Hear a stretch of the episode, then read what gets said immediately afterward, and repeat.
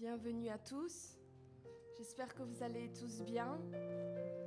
Donc, je crois que je ne dois pas vous rappeler que demain, euh, c'est la Pentecôte, jour de fête. Donc, euh, j'aimerais que tout le monde se lève. On va taper des mains et commencer par ce premier chant qui dit Je loue ton nom éternel. Amen.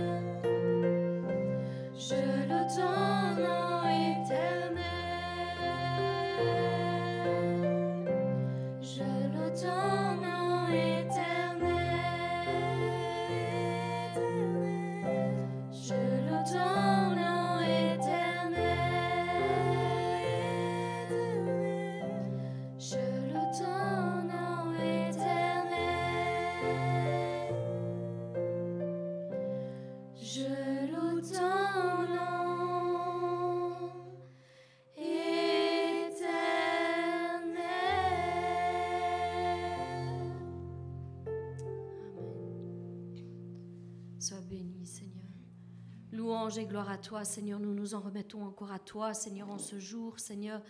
Seigneur, nous voulons, Seigneur, que le Saint-Esprit vienne, Seigneur, et nous conduise, Seigneur, encore en toutes choses ce nouveau jour. Seigneur, nous avons besoin de toi. Nous avons besoin que les choses, Seigneur, charnelles, Seigneur, s'arrêtent, Seigneur, et que la dimension du céleste descende sur nous, Seigneur.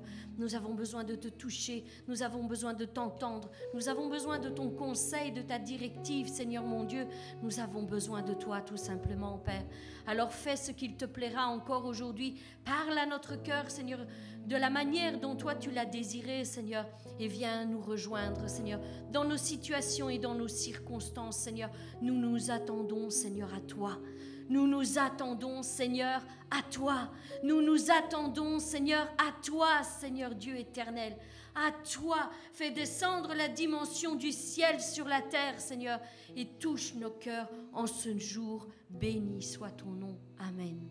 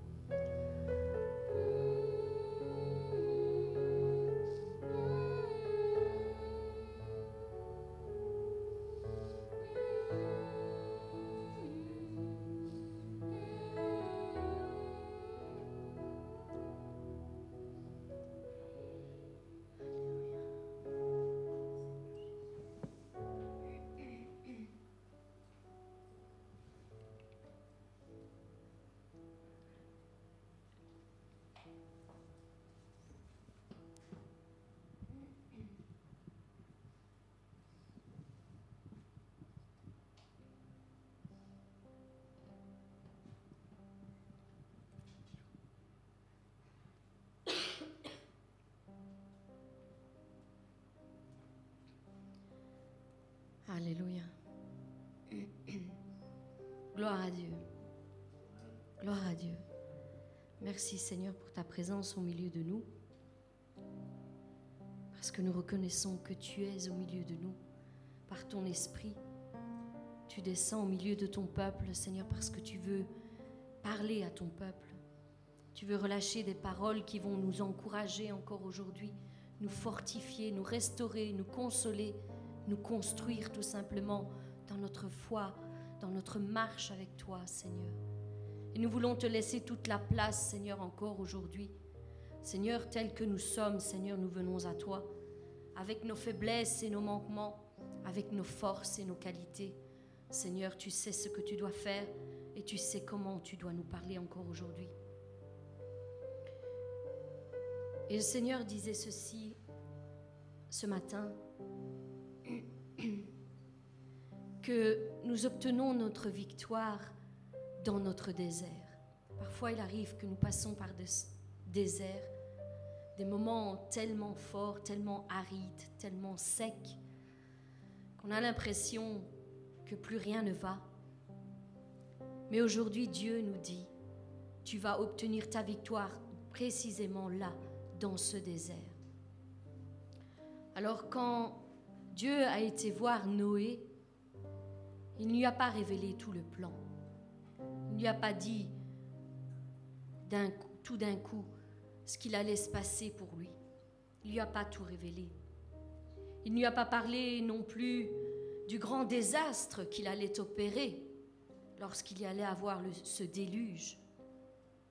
Il ne lui a pas parlé non plus de toute l'étendue des mauvaises choses qui allaient arriver pendant cette période.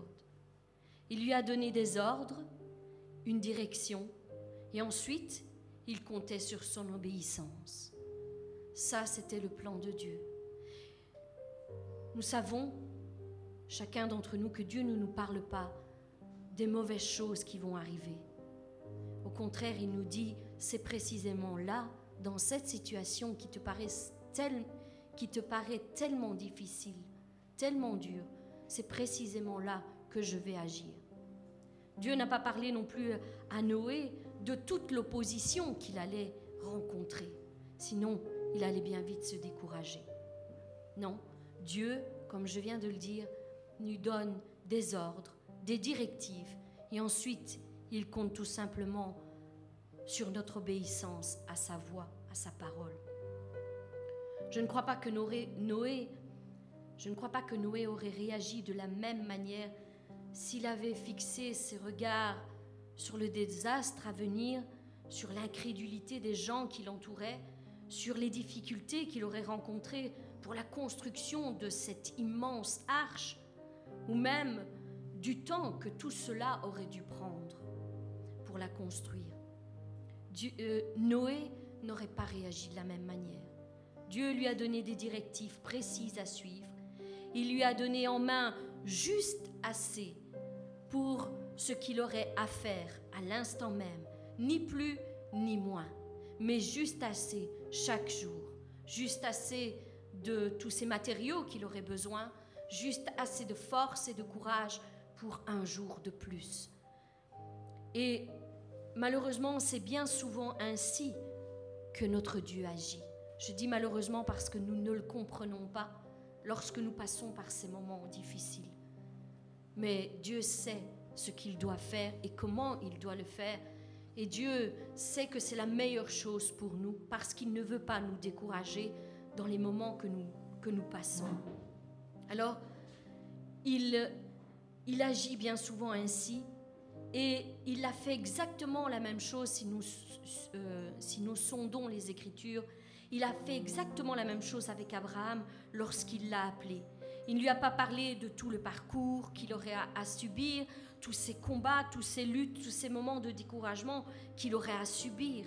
Non, il ne lui a pas parlé de tout ça. Il l'a appelé et il a dit quitte le pays où tu es et je te montrerai où tu dois aller. Et chaque jour, il lui ouvrait ce chemin petit à petit et lui montrait les choses nécessaires. L'obéissance, mes bien-aimés, engendre de grandes bénédictions. C'est un point essentiel sur lequel nous ne devons pas trébucher. L'obéissance engendre de grandes bénédictions, même au milieu d'un immense déluge comme celui de Noé, d'un temps de famine comme celui de Joseph, ou en plein milieu d'une grande tempête comme ce moment où les disciples l'ont vécu. Il est primordial pour chacun d'entre nous de savoir que Dieu possède d'immenses ressources pour nous bénir, même dans les endroits les plus inattendus. Que peut-il sortir du milieu du désert? Eh bien, c'est là que Dieu nous parle et nous dit que c'est lui qui nous conduit dans ce désert. Et pas pour nous tuer, mais simplement pour parler à notre cœur. Il veut un face à face, un seul à seul, un cœur à cœur. C'est ce qu'il désire. Alors, quand il décide de nous bénir, vous ne devez pas seulement vous attendre que sa bénédiction descende du ciel, parce que bien souvent on dit Seigneur, fais descendre ta bénédiction du ciel. Non, elle ne viendra pas seulement du ciel. Non, elle peut tout aussi bien venir des profondeurs de la terre. Au moment où Noé a subi ce grand déluge, la parole nous dit que les citernes, les cataractes, les écluses des cieux se sont ouverts et la pluie est descendue. Mais il y a aussi les citernes de l'abîme qui se sont ouvertes et a fait remonter aussi cette eau. Donc, mon frère, ma soeur, je veux aussi te dire que la bénédiction ne viendra pas forcément d'en haut. Elle viendra peut-être aussi des profondeurs de la terre. Dieu sait où il doit puiser ses richesses pour te bénir. Il sait ce qu'il fait. Même s'il doit aller chercher des richesses enfouies dans les, profondeurs de la, dans les profondeurs de la terre, il le fera. Il n'est pas limité. Au contraire, c'est un Dieu illimité. Il n'a aucune limite et tout lui appartient. Le naturel comme le surnaturel, le visible comme l'invisible. Tout lui est soumis et il sait comment il doit faire pour te bénir dans ta situation, mon frère, ma sœur. Nous pensons souvent que les saisons de désert sont là pour nous tuer, mais ce n'est pas le cas. Dieu les permet pour un but bien précis. Il veut nous rendre meilleurs, il veut nous rendre plus forts, plus courageux, plus audacieux, pour être prêts à accomplir son plan, pas le nôtre, son plan, qui est de loin le plus parfait. Oui, c'est sa voie que nous devons suivre et pas la nôtre. Même si elle nous paraît plus difficile, même s'il est plus naturel pour nous de suivre le chemin le plus facile, le plus large, celui où nous aurons le moins d'embûches, le moins de difficultés, le moins de problèmes. Mais ce n'est pas la voie que Dieu nous montre. Non, sa voie est un chemin étroit, nous dit la parole. C'est un chemin très étroit et peu le trouvent. Alors apprenons à suivre son chemin et pas notre chemin, sa façon de faire et pas notre façon de faire. Et là, nous arriverons certainement à destination. Oui, la bénédiction ne se trouve que dans son plan, pas le nôtre. Elle se trouve lorsque nous suivons sa direction et pas nos pensées. Elle se trouve lorsque nous suivons sa façon de faire et non pas la nôtre. Et surtout, elle se trouve au temps et à la manière que lui a décidé que nous l'accomplirions. Et c'est sa façon de faire que nous devons suivre. Nous devons apprendre à tirer la meilleure partie des situations par lesquelles nous passons, même si elles nous semblent terribles et difficiles. Le choix nous appartient. Le choix nous appartient. Vous savez ça. On n'est pas obligé de subir les choses. Le choix nous appartient. C'est une position que nous devons prendre face à Dieu. Tout dépend de notre attitude dans ce désert. Alors que nous, le traversions pour en sortir le meilleur ou non. Tout cela dépend de notre attitude. Alors nous pouvons aller dans le désert pour y mourir. C'est vrai. Si nous avons cette position et pensons que le désert est là pour nous tuer, pour nous accabler, eh bien, nous y mourrons. C'est là que nous mourrons. Mais nous pouvons aussi aller dans le désert pour rencontrer Dieu. C'est là qu'il nous attend. Pour que nous ayons une autre façon de voir et de penser à nos circonstances qui se passent dans le moment où nous les vivons. Si tu te demandes encore, mon frère, ma sœur, aujourd'hui, pourquoi tu passes par tant de moments difficiles, des moments de désert, eh bien, je suis là aujourd'hui pour te dire cette parole. C'est pourquoi voici, je veux l'attirer et le conduire dans le désert, et c'est là que je parlerai à son cœur. Voilà, c'est là que Dieu te veut, c'est là qu'il veut te parler. Alors, change ton attitude, mets-toi à l'écoute, cesse de te plaindre face à la situation que tu vis. Pose-toi un instant, arrête-toi un moment et reste à l'écoute de sa voix. Beaucoup de personnes sortent de leurs épreuves complètement fatigués, abattus, découragés, confus et même détruits dans leur foi lorsqu'ils sont dans leur désert. Il est beaucoup plus difficile pour beaucoup d'entre nous d'entrer dans un désert et d'en sortir encore plus fort parce que nous n'avons pas su où se trouvait l'oasis au milieu de ce désert aride. La source d'eau vive à laquelle nous devions nous abreuver. Oui, celle qui allait rafraîchir notre âme et nous redonner de nouvelles forces pour continuer à avancer dans ce désert sec et aride. C'est là que Dieu veut se faire découvrir, en plein milieu de ce désert, au milieu de ce rien, au milieu de ce néant. C'est là que Dieu veut parler à ton cœur. Il veut qu'il n'y ait aucune autre voix qui soit euh, audible dans ton esprit, juste la sienne. C'est là qu'il veut parler à ton cœur. Si nous arrivons en plein milieu de nos déserts à creuser plus en profondeur et à comprendre le but pour lequel Dieu permet ce désert, parce qu'il le permet, Dieu permet ce désert, nous pourrons alors ressortir victorieux de tous nos déserts, quels qu'ils soient, quels qu'ils soient. Nous serons encore plus forts, plus zélés et plus rafraîchis qu'auparavant. Notre discernement sera plus aiguisé et la voix de Dieu sera plus audible à notre cœur. Le désert est pour chacun d'entre nous un moment que nous passons dans notre vie, où tout semble mourir autour de nous, où rien ne semble pousser, rien ne semble fleurir, rien ne semble réussir.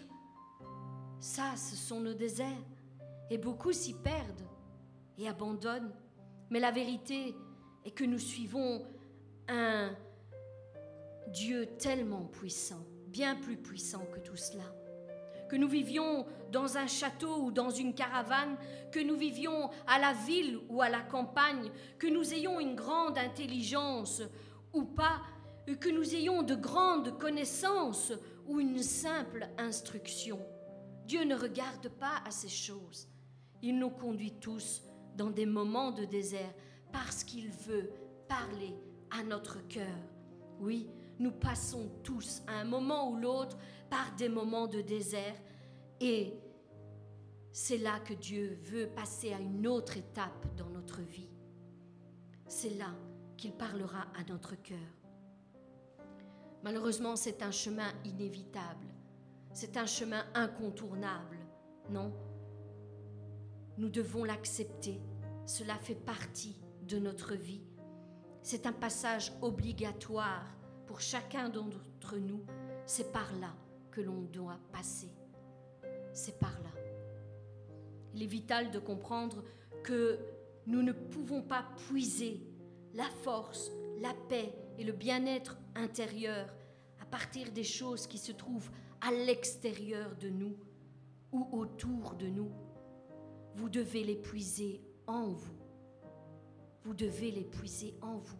Ce sont des choses qui sont déjà en vous, que vous n'avez vous n'avez pas encore porté le regard, où vous n'avez pas encore cherché, mais ce sont des choses qui sont déjà en vous.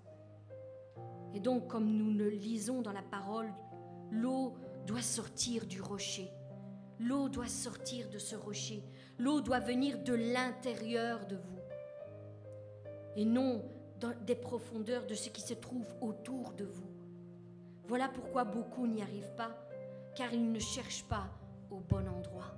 Ils cherchent autour d'eux des choses qui peuvent combler leur, leur manquement, leur moment de désert, mais les choses se trouvent en eux. Et c'est là que vous devez chercher, c'est en vous.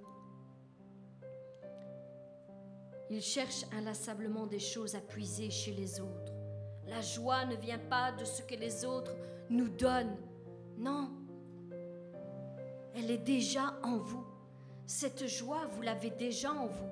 Sauf que les circonstances de la vie sont venues étouffer cette joie, la couvrir, et vous ne la ressentez plus. Mais elles sont déjà là. Elles sont encore là, devrais-je dire. Elles sont encore là au fond de vous. Oui, c'est une partie intégrante de votre personnalité. Et comme le dit la parole, et j'aimerais vous le rappeler une fois de plus, celui qui croit en moi, nous dit la parole, des fleuves d'eau vive couleront de son sein. Ils couleront d'où? De son sein. De l'intérieur de vous. Oui, des fleuves d'eau vive jailliront de l'être intérieur de celui qui place sa confiance en moi, nous dit la version parole de vie. De celui qui place sa confiance en moi. Elle coule de toi, mon frère, ma sœur. Elles sont déjà en toi. Ne cherche plus ailleurs ce qui est déjà en toi, mais cherche dans les profondeurs de ton être intérieur ce qui est là et découvre ce grand trésor que Dieu a placé en toi. Cela ne vient pas de ta maison, cela ne vient pas de ton mari, de tes enfants, de ton travail, de tes amis, de ta famille, de tes collègues, de ton pays, de ton église, de ta communauté, de tes frères et de tes sœurs. cela ne vient pas de là. Cela vient de toi. Ce sont des choses qui sont en toi. De qui tu es vraiment en Jésus-Christ. De ta véritable identité en Christ. Cela fait partie de ta véritable identité. Dieu ne nous a pas donné un esprit de timidité, mais un esprit de force, d'amour et de sagesse. Tout est déjà là. Tout ce que tu as besoin est déjà là. Tout est déjà là. Et c'est là que tu dois puiser. Cela, ne, cela vient de l'intérieur de toi. En fait, tu es le, le rocher. Tu es le rocher en Christ. Christ en toi et toi en Christ. Ta réelle identité est en Christ. Et tu es ce rocher en plein milieu du désert. Tu es ce rocher d'où l'eau jaillira. Tu es ce rocher en plein milieu du, désert qui se tient fièrement debout au milieu de ce néant de sable, au milieu de tout ce sec, de ce désespoir, de cette, étendue aride et brûlante. C'est toi ce rocher. Tu es le rocher inébranlable qui ne peut être anéanti par la chaleur et par le désert. Tu es inébranlable.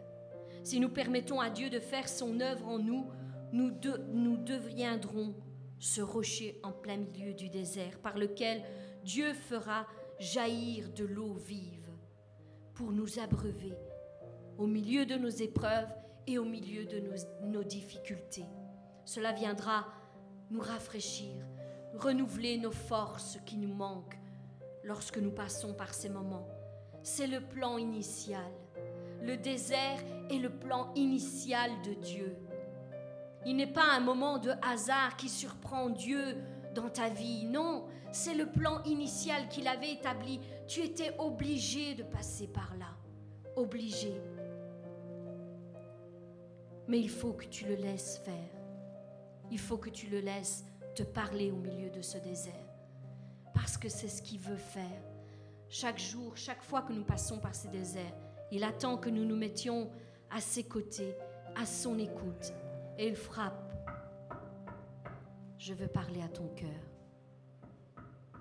Je veux parler à ton cœur. Et bien souvent, nous n'avons pas la bonne attitude.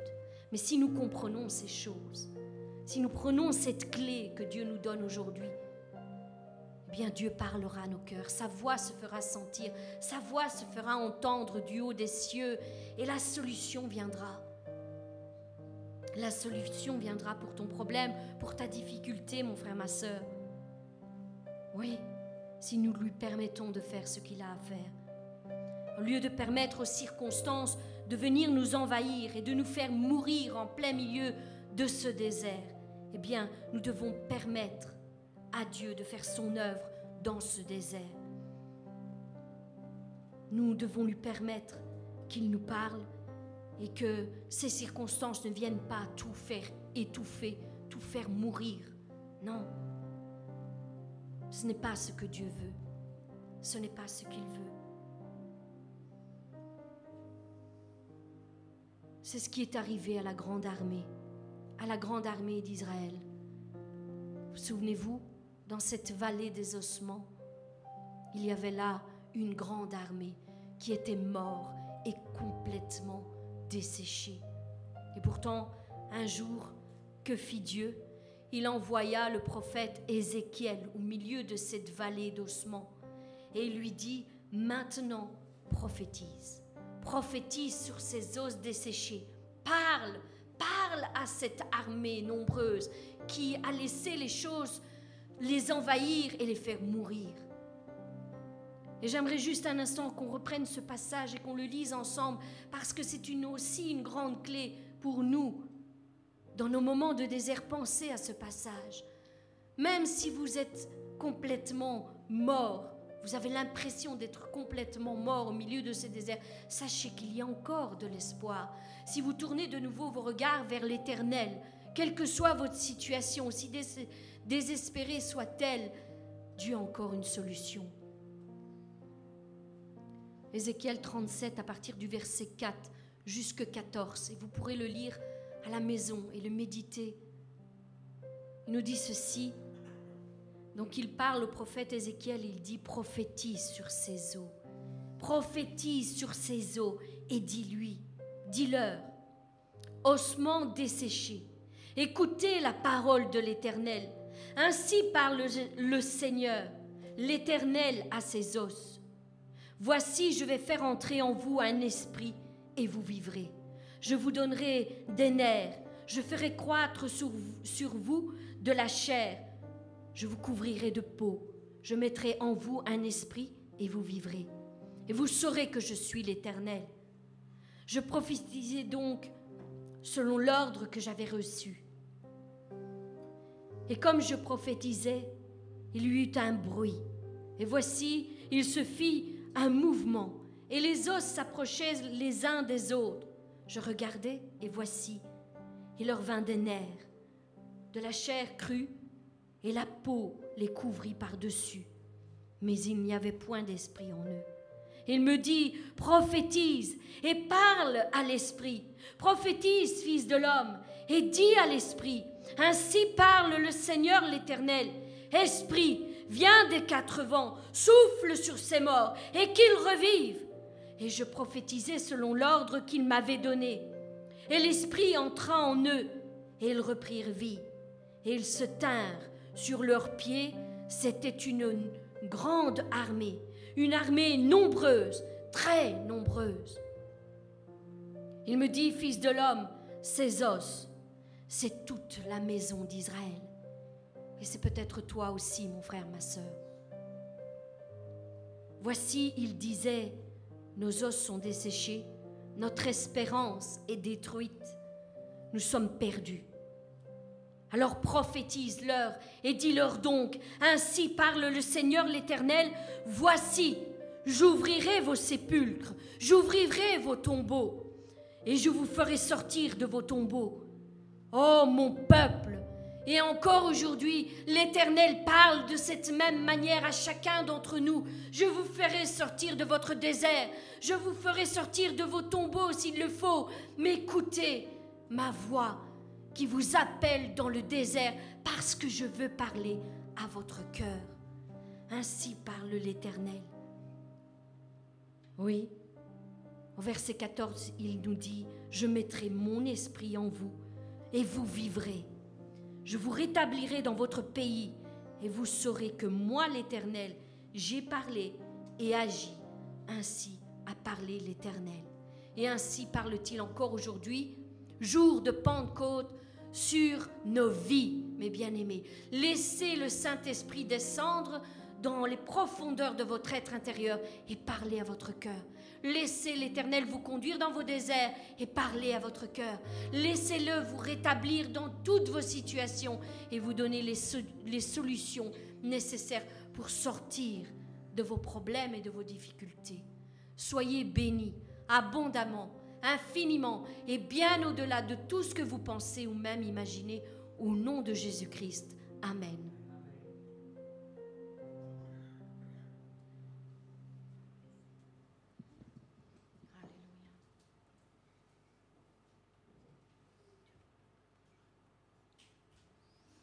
Père, aujourd'hui, Seigneur, je veux te prier pour le pasteur, Seigneur, que tu puisses parler, Seigneur, encore une fois à nos cœurs, Seigneur. Merci, Seigneur, pour euh, cette parole que tu nous as déjà donnée, Seigneur. Et merci parce que nous savons que tu vas encore parler à nos cœurs, Seigneur. Amen.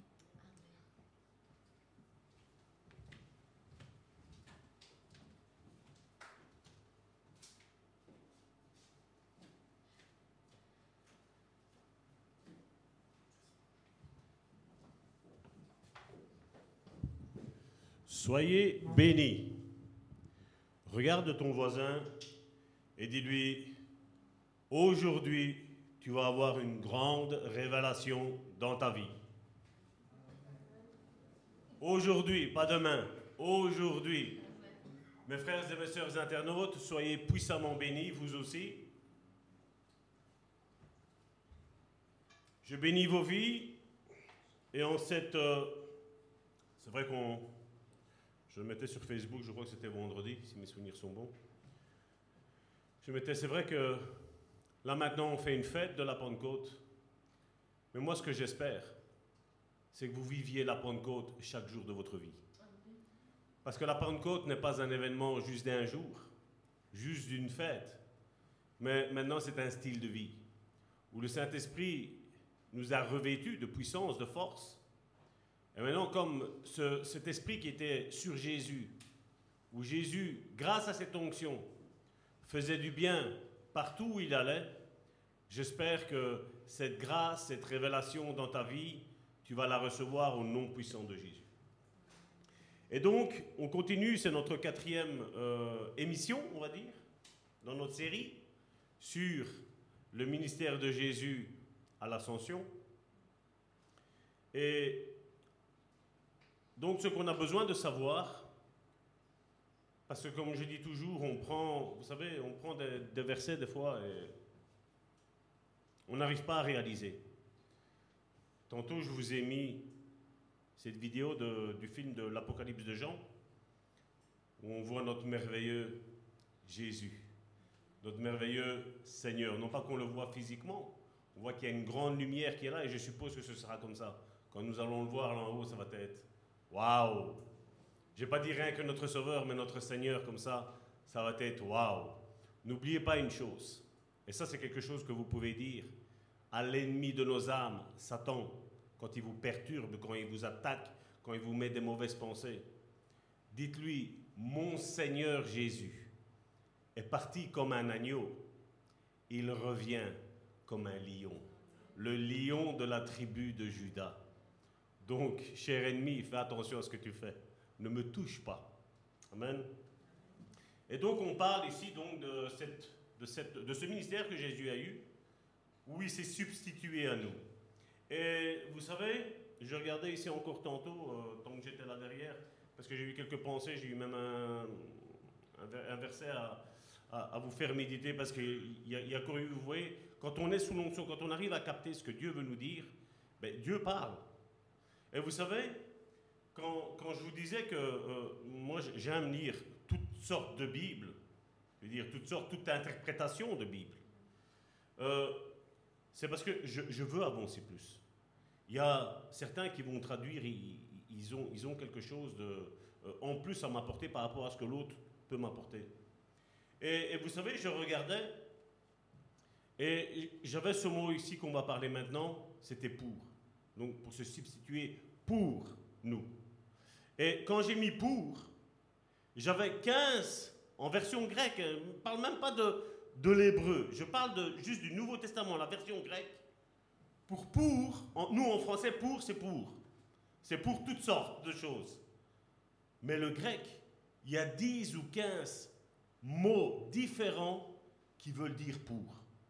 Donc vous voyez, nous, en français, on le limite à un, alors que dans le grec, on a 10 à 15 différents mots, attributs qui sont donnés pour pour. Et vous voyez pourquoi notre langage français est pauvre. Et c'est pour ça que quand, des fois, je, dis aux chrétiens, lisez votre Bible. C'est, cette année-ci, il lit là peut-être en Louis II, et j'espère que la Louis II, c'est la, vers, la, version la plus, répandue. Elle l'a déjà lu. Passe à une autre. Lis une autre version.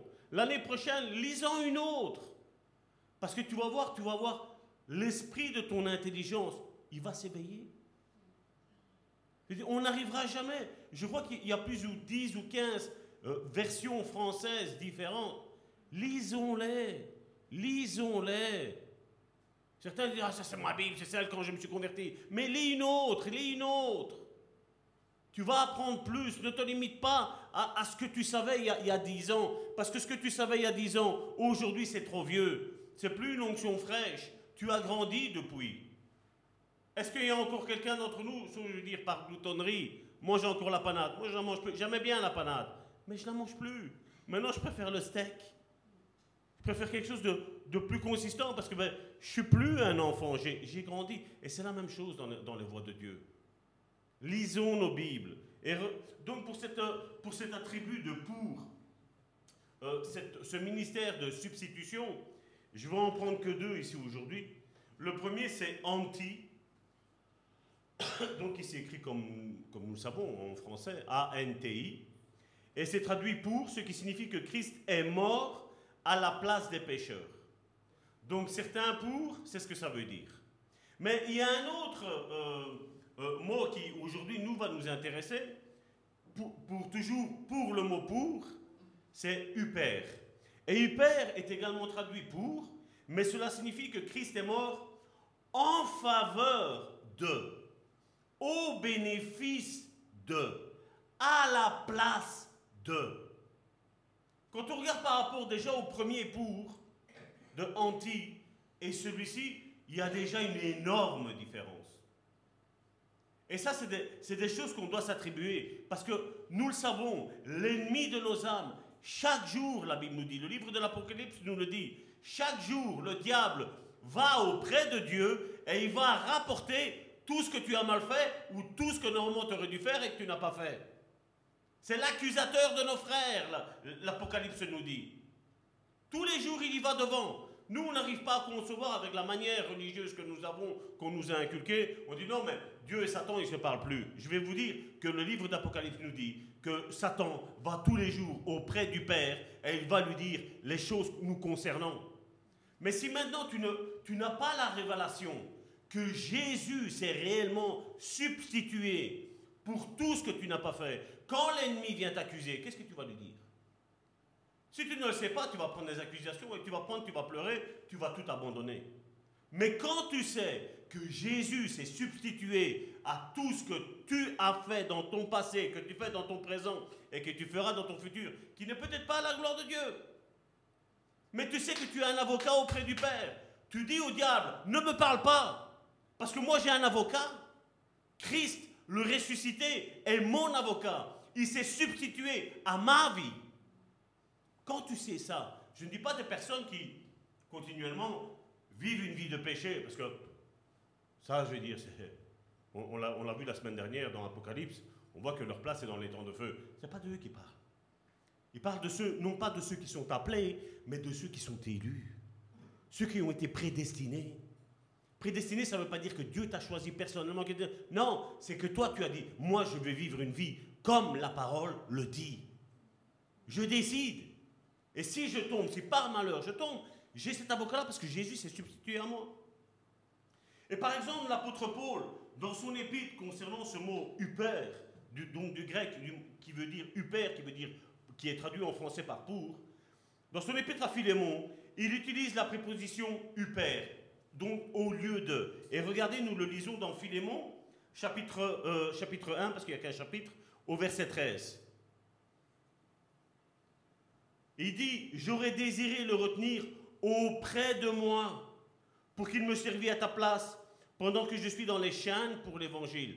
C'est ce mot-là qu'il utilise, huper, il utilise. Donc comme ça, vous arrivez, vous arrivez à comprendre. C'est pour ça qu'il est important de, lire la Bible.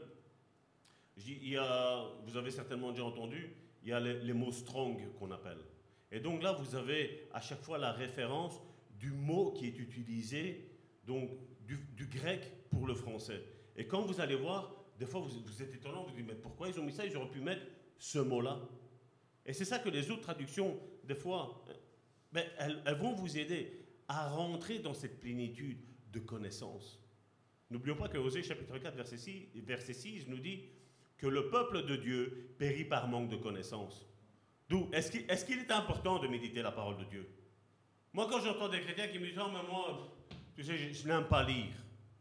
Moi non plus, je n'aimais pas lire. Je n'aimais pas lire. À l'école, j'ai ma femme qui est ici, on était dans la même, classe. Ma femme savait que j'étais un cancre. Je n'aimais pas lire, je n'aimais pas étudier, mais j'aimais tricher. J'aimais. Je n'aimais pas. Mais quand Christ a touché mon cœur, je veux dire, quand j'ai quitté l'école et, et, que Dieu a touché mon cœur, il s'est passé plus de dix années.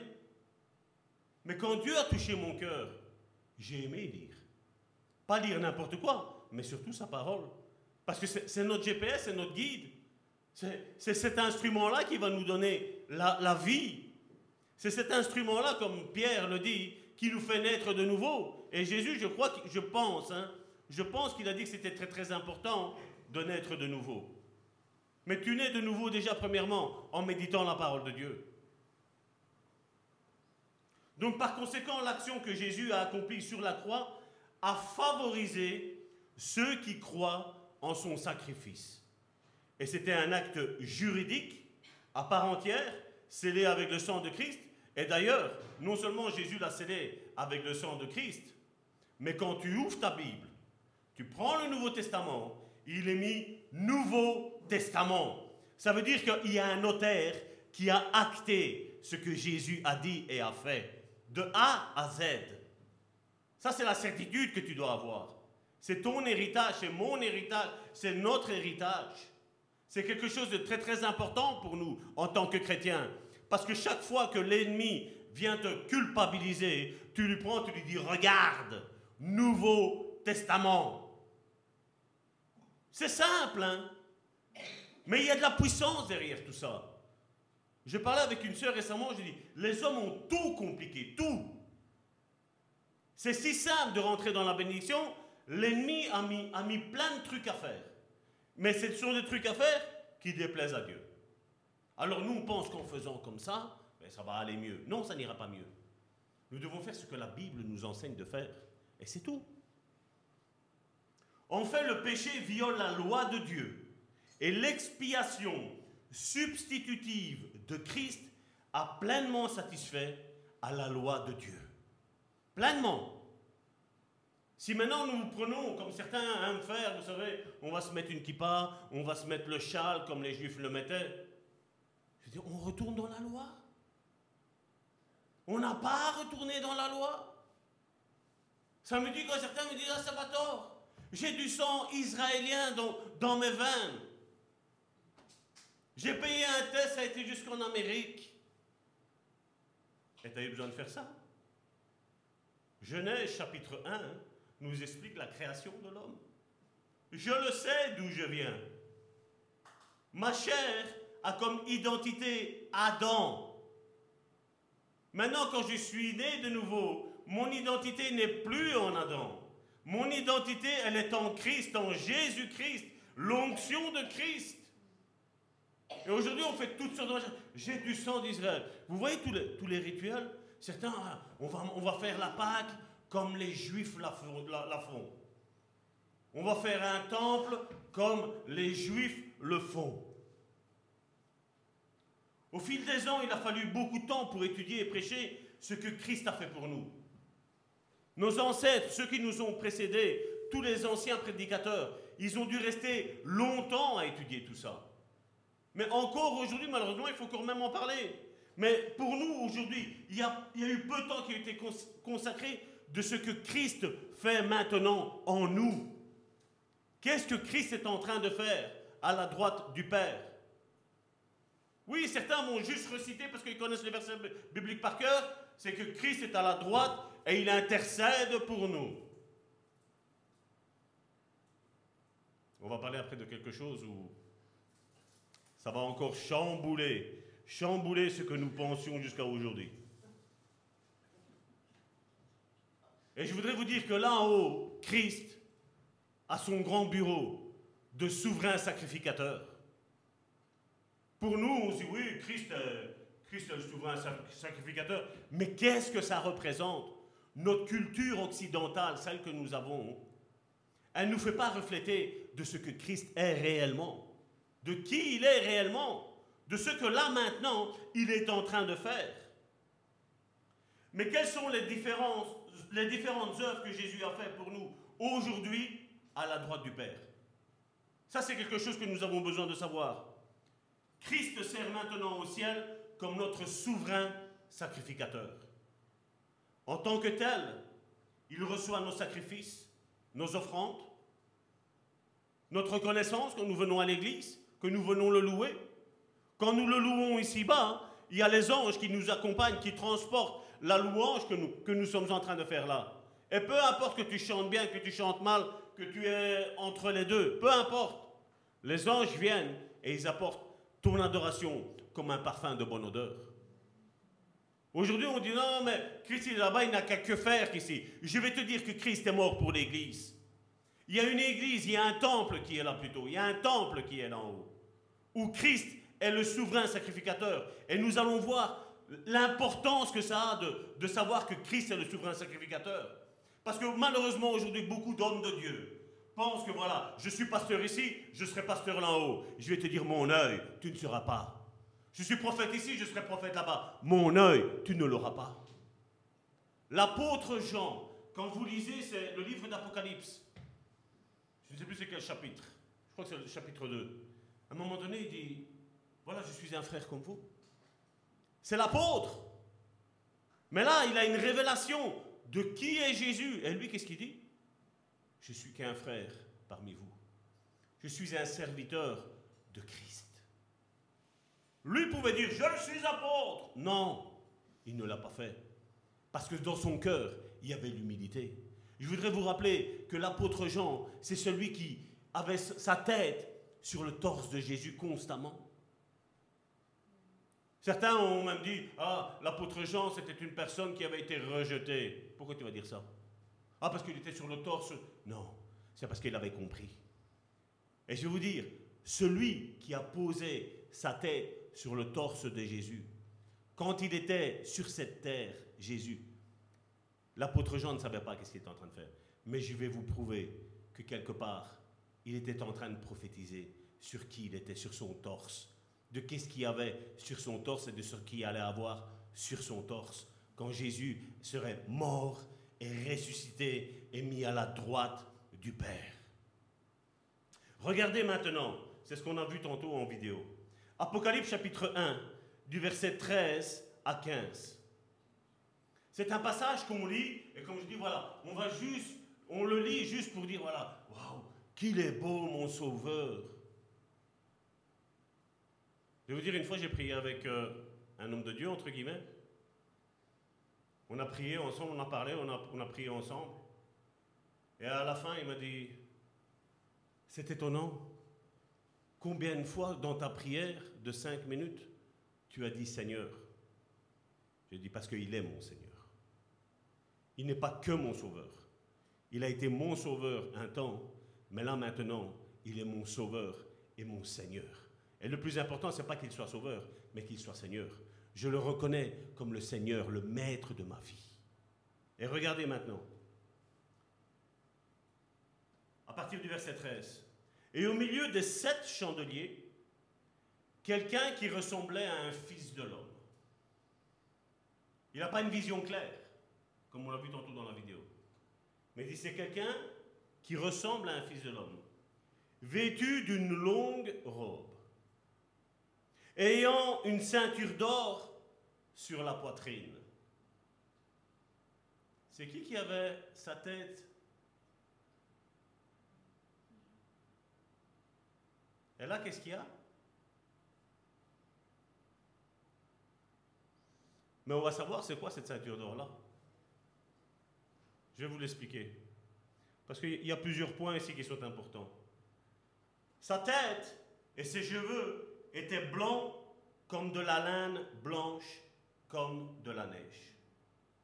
Ses yeux étaient comme une flamme de feu. Ses pieds étaient semblables à de l'airain ardent. Il n'y a pas quelque chose de bizarre qui, vous, qui trotte là dans votre tête? C'était pas une longue robe qu'il avait? Comment ça se fait qu'il voit sa pied C'est tout a une signification. Et je vais vous donner la révélation de cette signification. Vous n'allez pas sortir d'ici aujourd'hui normalement sans avoir toute cette révélation. Comme s'il eût été embrasé dans une fournaise. Et sa voix était comme le bruit des grandes eaux. Quand Jean, et on se doute que c'est l'apôtre Jean, celui qui avait la tête sur le torse, mais certains sont sceptiques et disent c'est peut-être un autre Jean. Je n'y crois pas trop. Pour moi, je crois plus que c'est vraiment l'apôtre Jean qui a eu ça. Mais quand l'apôtre Jean a eu la vision du Christ, il était emprisonné sur une île à Patmos. Je vous apprends rien. Le vieil apôtre a remarqué plusieurs aspects importants de la figure de Jésus. Et l'une de ses caractéristiques, c'était son vêtement. Le Christ était vêtu d'une longue robe jusqu'aux pieds. D'autres traductions, et nous allons le voir, nous dit que c'était jusqu'à ses chevilles, cette robe-là. Et j'y crois plus à ça. C'est plus juste, on va dire. Le temps grec utilisé dans ce verset aussi, c'est quelque chose qui, en français, ne savait rien dire. Mais quand tu vas regarder dans le texte grec, tu dis, tiens, c'est bizarre. Vous savez, nous, on a le présent, le, le c'est l'école, là. Le présent, l'imparfait, le passé composé, le futur, le futur simple, le futur composé, vous savez? Et on a tout ça. La même chose dans le grec. Mais dans le grec, le mot qui est utilisé ici, c'est un mot qui est, qui est extraordinaire. Parce que c'est quelque chose. Donc, ce temps de conjugaison qui est là, je n'ai pas le nom exact, hein, mais je ne vais pas le dire pour ne pas l'extropier non plus. C'est un temps qui était aussi bien dans le passé, aussi bien dans le présent, aussi bien dans le futur. Cette conjugaison-là, elle reprend tout l'espace-temps humain. Et c'est là que c'est utilisé. Et c'est là où, comme je dis, pour toi et pour moi, c'est très important ça. Parce que là, on va imaginer quelque chose après. Donc le temps grec utilisé dans ce verset implique que ce vêtement particulier a été conféré au Christ une fois pour toutes. C'est comme si ce vêtement que Jésus a, c'est pas comme si, c'est comme ça, c'est que ce vêtement que Jésus a revêtu lors de l'ascension, lorsqu'il a été se placer à la droite du Père, Dieu le Père l'a revêtu de ce vêtement une fois pour toutes. Et c'est comme si Dieu lui dirait à, Jésus, ce vêtement-là, tu ne le salis pas. Ce vêtement-là, tu ne laves pas. Je l'ai sanctifié et il reste sur toi. Comme Jésus n'a pas eu de soucis même s'il a eu des difficultés, je ne vais pas dire le contraire parce qu'on va le voir après. Je ne vais pas dire que Jésus n'a pas eu de difficultés à effectuer tout son ministère qui était là. Parce que je ne sais pas si, si tu te sentirais bien, si toute une foule essaierait de te foutre en dehors d'une, euh, montagne, de te mettre dans un ravin. Je sais pas, je suppose que quelques... Même si c'était Jésus, n'oublions pas qu'il était pleinement homme aussi. Il avait, il avait faim, il avait soif, il était fatigué, il avait tout ça. À un moment donné, l'apôtre, lui a dit, mais ça ne te tracasse pas, toi tu dors, on est en train de mourir ici. Et Jésus se réveille, parle à la, tempête, chose la plus normale, et la tempête qui se calme. C'est normal. Pour nous, c'est normal. Jésus était pleinement homme, mais pleinement Dieu. Et donc, ce ce vêtement lui a été donné par le Père est qu'il sera habillé comme cela toujours. Et ce temps grec dit littéralement que Jésus a été vêtu, est vêtu et sera vêtu. On ne lui changera pas, on ne le lavera pas. Jésus ne transpire pas. Jésus ne se salit pas. C'est un vêtement qui atteint les chevilles et descend jusqu'aux pieds. Et en laissant découvert le concept jusqu'aux pieds est exprimé en grec avec le terme, ça c'est en grec, poderes. P-O-D-E-R-E-S. C'est un mot grec utilisé seulement cette fois-là dans la version 8 secondes. Il n'y a que cette fois-là, donc dans, dans, le, dans, le, Nouveau Testament, tu ne le trouves pas. Mais il y a une version, euh, c'est la Septante, qui eux, qu'est-ce qu'ils ont fait? Ben, Quand les Grecs se sont convertis, ben, on savait bien qu'il y avait la Torah, et on savait qu'il y avait le livre de, de lois et de prophètes qui étaient là. La Septante, qu'est-ce qu'ils ont fait? Donc c'était une version grecque. Ils ont dit voilà, nous, la culture qu'il y avait des Hébreux, on ne la connaît pas trop. Mais comme il y avait pas mal de gens qui étaient intelligents, ils ont dit cette traduction qu'il y a en hébreu, nous allons la traduire en grec pour le peuple grec. L'épître aux Corinthiens, c'est ça. L'église de Corinthe lisait cette version, la Septante, qui est venue après, hein, mais bon, c'était celle-là. Et donc, ils ont, travaillé, ils ont fait des recherches, ils ont, ils ont commencé à utiliser. Et comme l'hébreu est riche en paroles, et comme le grec est riche en paroles, c'est une bonne Bible à lire pour ceux qui comprennent le grec. Mais maintenant, dans cette version-là, la Septante, poderes, il a été utilisé, je crois que je l'ai mis ici, sept fois dans l'Ancien Testament. Donc on voit une fois dans le Nouveau Testament, et la version grecque de, l'Ancien Testament, ils l'ont mis sept fois. Et un des premiers termes que, comment, qui, est utilisé, c'est dans Exode, chapitre 28, à partir du verset 2.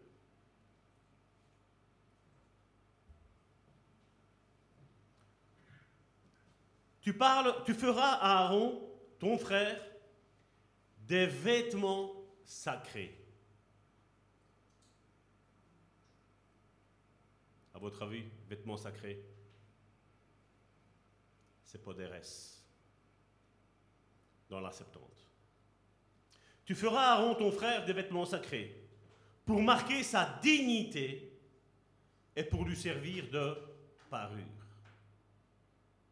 C'est Dieu qui parle à Moïse et qui dit à ton frère Aaron, tu vas lui faire un vêtement sacré et ça va lui montrer sa dignité, de qui il est. On n'a pas fait sur l'identité? De qui tu es en Christ, avant tout ça. Et pour lui servir de parure, tu parleras à tous ceux qui sont habiles, à qui j'ai donné un esprit plein d'intelligence. Vous vous rappelez ce qu'on discutait jeudi? Un esprit plein d'intelligence.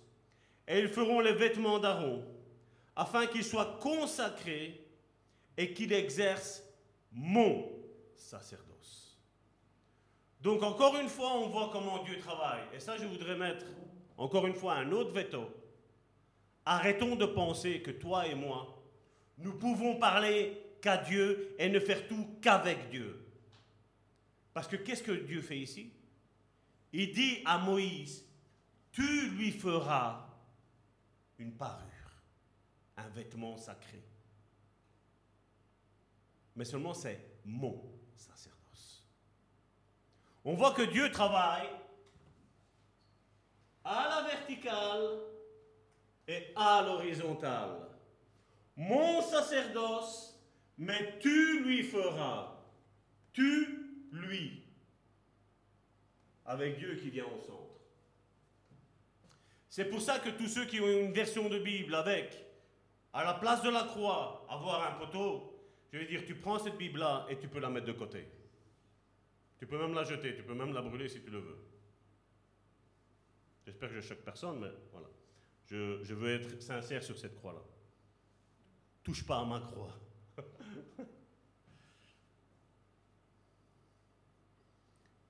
Voici les vêtements qu'ils feront.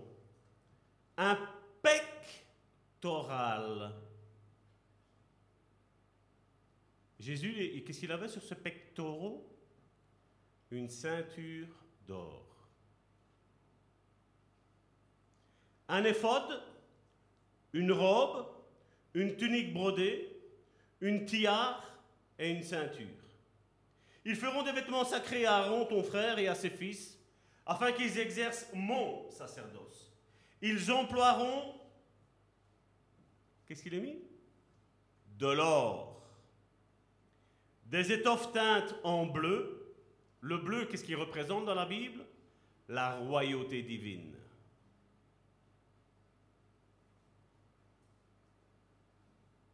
En pourpre, en croix et en fin lin. Fin lin qui représente de ne pas avoir de péché, la pureté.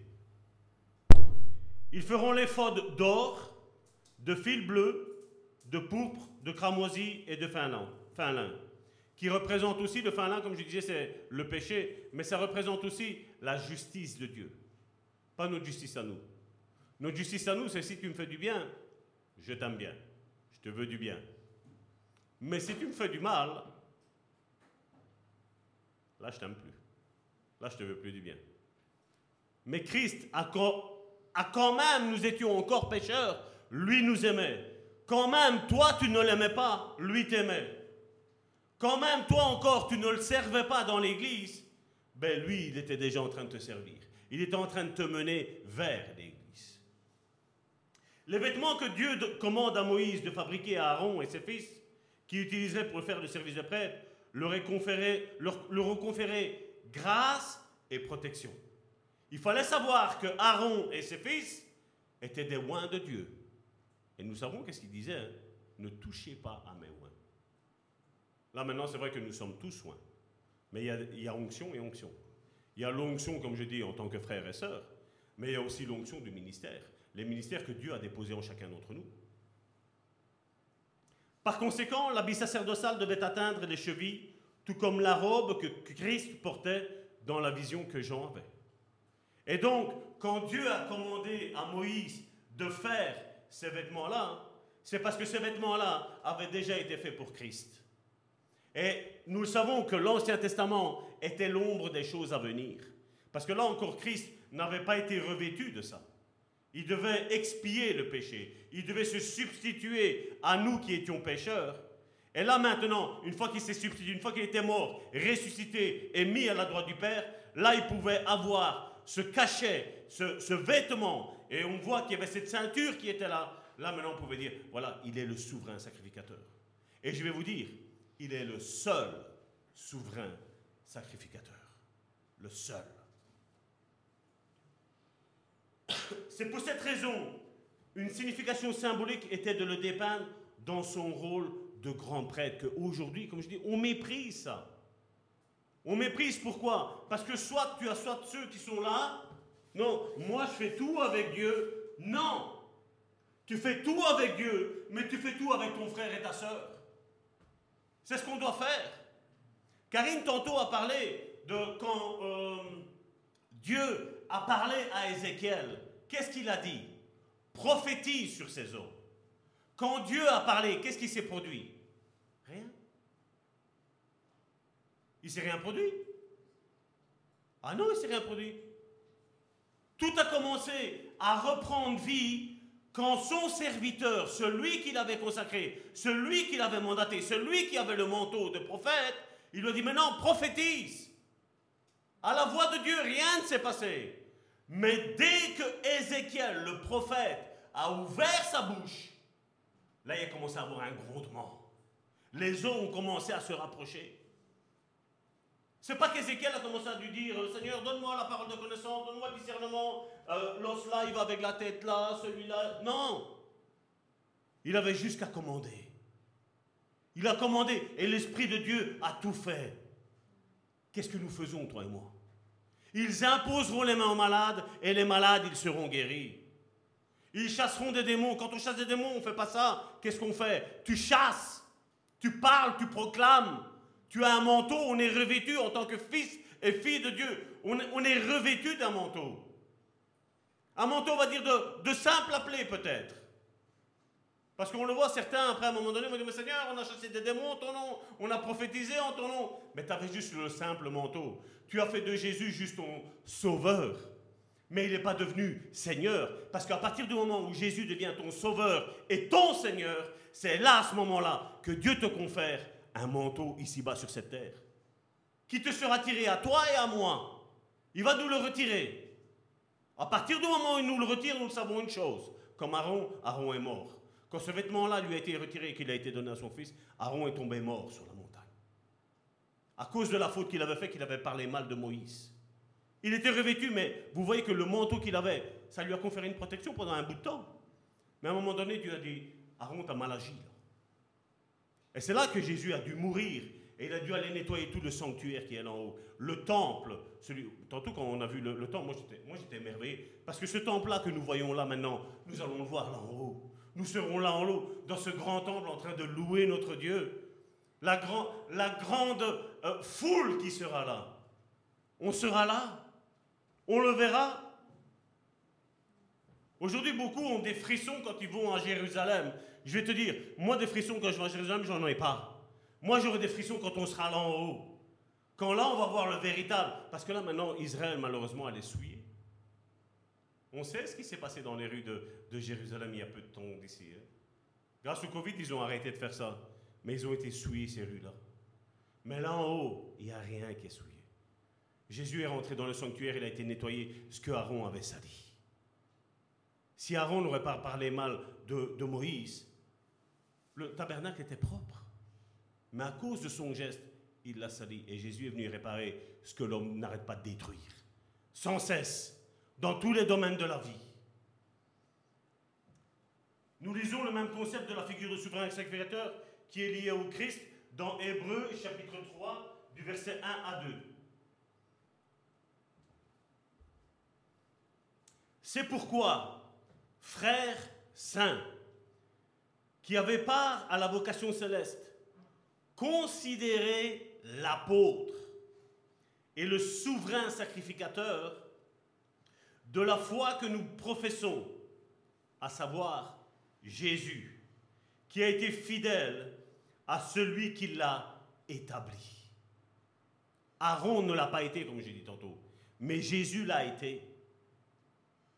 Alors moi, ça me fait rire quand aujourd'hui on prend des lois qui sont de Aaron et on dit, voilà ce que vous devez faire.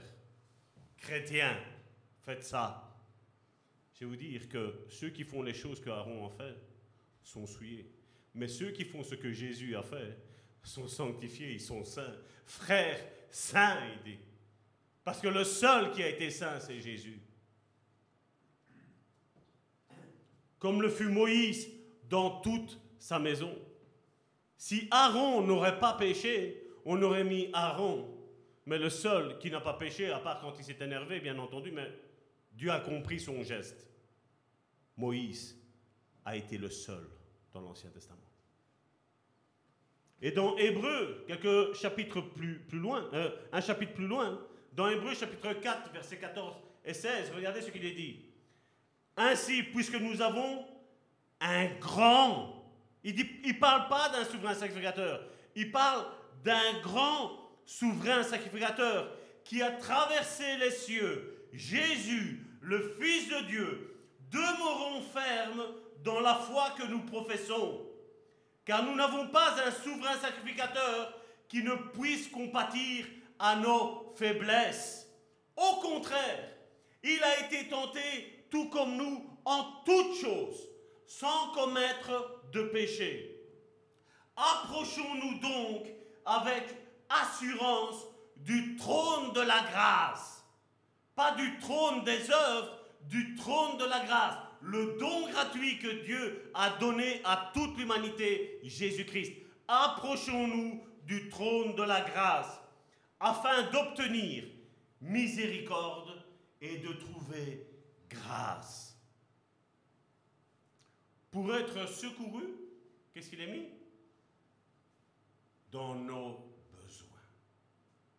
Maintenant, mon frère, ma soeur, j'ai envie que tu as été béni avec ce passage-là. Mais j'ai envie de te, le, sculpter dans ta tête. J'ai envie que vraiment ce soit gravé dans ta tête. Et vous savez comment on va le graver? On va prendre la, la Bible, parole vivante. Regardez maintenant ce qu'il est mis. Attachez vos ceintures. Ainsi, ouais, c'est le verset euh, en parole vivante. Je ne l'ai pas mis C'est mis PV normalement dessus.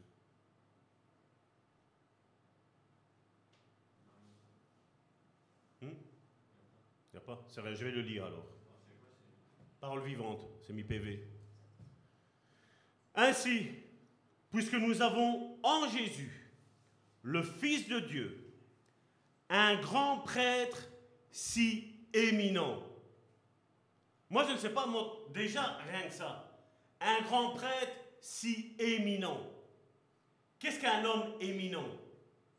C'est quelqu'un que quand tu le vois, c'est la même chose. Tu vas voir le roi, même si on est chrétien, même si tu vois le roi de Belgique avec la reine de Belgique, il n'y a rien à faire. Tu vas l'appeler ma majesté. Pourquoi? Parce que je lui porte respect. Parce qu'il est notre roi. La même chose, un président qui agit correctement, tu pourrais lui dire, monsieur le président. Quelqu'un qui agit différemment, Salvatore ne le fera pas, je vous, je vous le rassure. Je ne me plie pas à n'importe qui. Mais là, un grand prêtre si éminent, qui a traversé les cieux pour pénétrer jusque dans la présence même de Dieu, demeurons fermement attachés à la foi que nous professons et confessons-la fidèlement. En effet, notre grand prêtre n'est incapable de comprendre nos faiblesses. C'est pas que ce que toi tu vis, Dieu, Jésus ne peut pas le comprendre. Il le comprend. Il le comprend pleinement. En effet, notre grand prêtre n'est incapable de comprendre notre faiblesse et de sympathiser avec nous. Au contraire, il a connu toutes nos épreuves à tout égard. Il a été soumis absolument aux mêmes tentations que nous. Et pourtant, il est resté sans péché. Approchons-nous donc de son trône de grâce avec une grande confiance. Il ne parle pas juste d'une confiance, oui, je crois ce que la parole de Dieu. Non, une grande confiance. C'est quoi avoir une grande confiance? Ça veut dire que tu n'as aucun doute. Tu sais que dans ce que toi tu subis, dans ce que toi tu vis, tu sais que lui l'a subi et que lui a comme intention de te secourir dans ta faiblesse, dans ta détresse, dans, dans tout ce qui t'oppresse. Il le sait. Il sait mieux que toi-même ce que toi tu es en train de vivre. Mieux que toi-même. Mais il te demande juste d'avoir une grande confiance en lui. En disant, Seigneur, ta parole dit, je fais confiance. Peu importe ce que l'autre dit, ce que l'autre là-bas dit, peu importe, ta parole, ton réma pour ma vie, c'est ça. Par ses meurtrissures, je suis guéri. Par la mort de Christ, je suis délivré de toute tentation. Aucune tentation qui nous est survenue n'est au-delà de nos forces. Aucune. Nous sommes submergés par la tentation quand nous baissons les bras, quand nous baissons notre garde, quand nous baissons le bouclier de la foi. La foi, c'est la confiance et la fidélité à la parole de Dieu.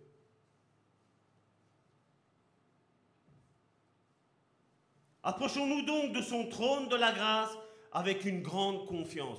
Et je voudrais vous dire, le trône de la grâce, c'est important. Parce que vous allez voir qu'il y a une différence entre le trône de la grâce et aller au pied de Jésus.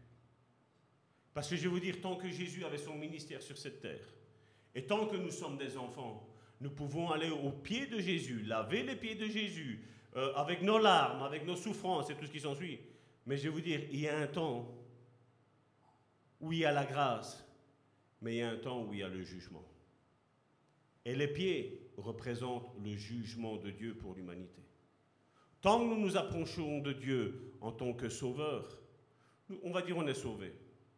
Mais Jésus attend maintenant le processus, l'étape suivante, c'est qu'il devienne le maître. Parce qu'il a une ceinture d'or sur son pectoral. Ce qui veut dire que quand, il, quand tu regardes son pectoral, quand tu fais attention à son pectoral, tu as le trône de la grâce, où tu as sa justice à lui qui te sauve. Tu as sa justice à lui qui te préserve des chutes. Mais à un moment donné, comme certains aujourd'hui malheureusement prêchent, si tu restes à ses pieds, attention que le jugement arrive. Et là, tous, nous devons faire attention. C'est pour ça qu'il y a une différence entre le fruit de la chair et le fruit de l'esprit.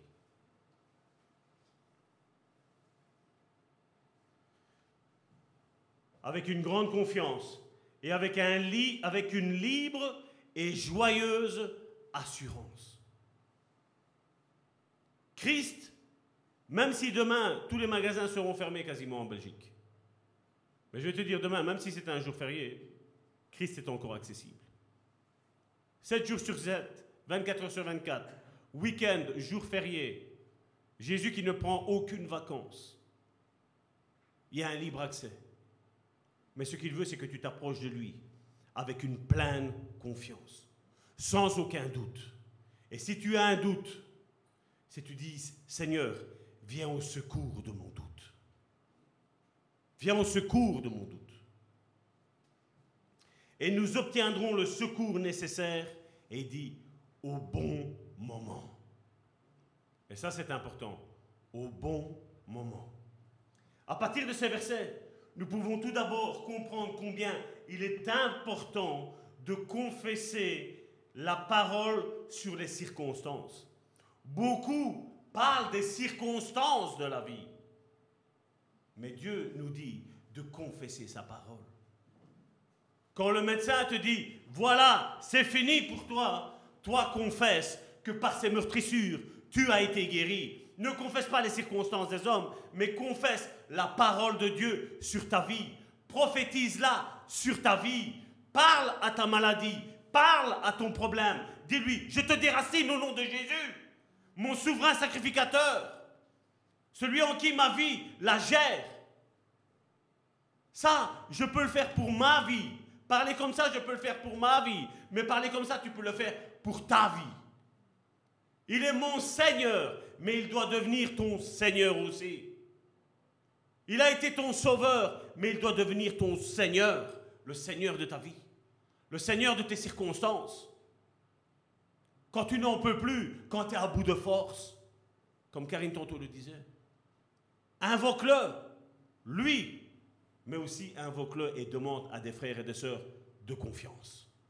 Parce que Dieu travaille verticalement et horizontalement. Et on va le voir juste après. Malheureusement, les chrétiens, qu'est-ce qu'ils font? Ah, la vie, elle est dure, la vie, elle est chère, et, j'ai mal ici, et j'ai mal là. Ça, c'est des circonstances. Confesse la parole de Dieu envers et contre tout. Même si tu souffres intérieurement, dis-lui le Seigneur est là pour, si tu as besoin de guérison intérieure, le Seigneur est là pour tous ceux qui ont le cœur brisé. Il est venu donner une année sabbatique à ma vie. Je fais le jubilé avec mon, avec mon Seigneur et mon Sauveur. Confesse la parole et non les circonstances, mon frère, ma soeur. Les circonstances à ce moment-là, elles vont se soumettre à la volonté de Dieu et non l'inverse.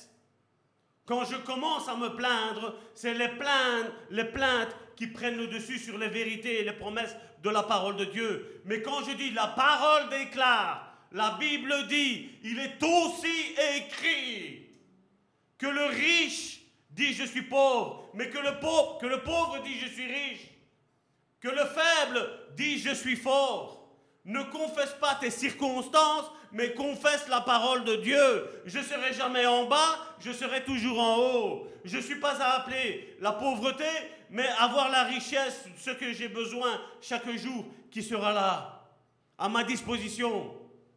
Le psalmiste l'a dit, j'ai jamais vu le juste mendier son pain, jamais. Jésus est venu et il a dit la même chose autrement. Il a dit, regardez les oiseaux du ciel, ils n'amassent rien dans les greniers, mais ils ont à manger, ne vous tracassez pas. Et Jésus dit, ce sont les païens qui se tracassent. Et regardez aujourd'hui, la vie est dure, mais la vie est dure pour tout le monde. Si maintenant je sors et j'achète tout ce que je vois, il ne faut pas que je vienne me plaindre après qu'à la fin du mois je n'arrive pas à mettre le, bout de bout à bout. Ah non, Dieu pourvoira. Ouais, c'est ça. Ben si tu as la foi que Dieu pourvoira, ben maintenant tu attends que Dieu te pourvoie maintenant. C'est facile de déclarer avec la bouche. Le cœur, comment il est? T'as confiance à Dieu?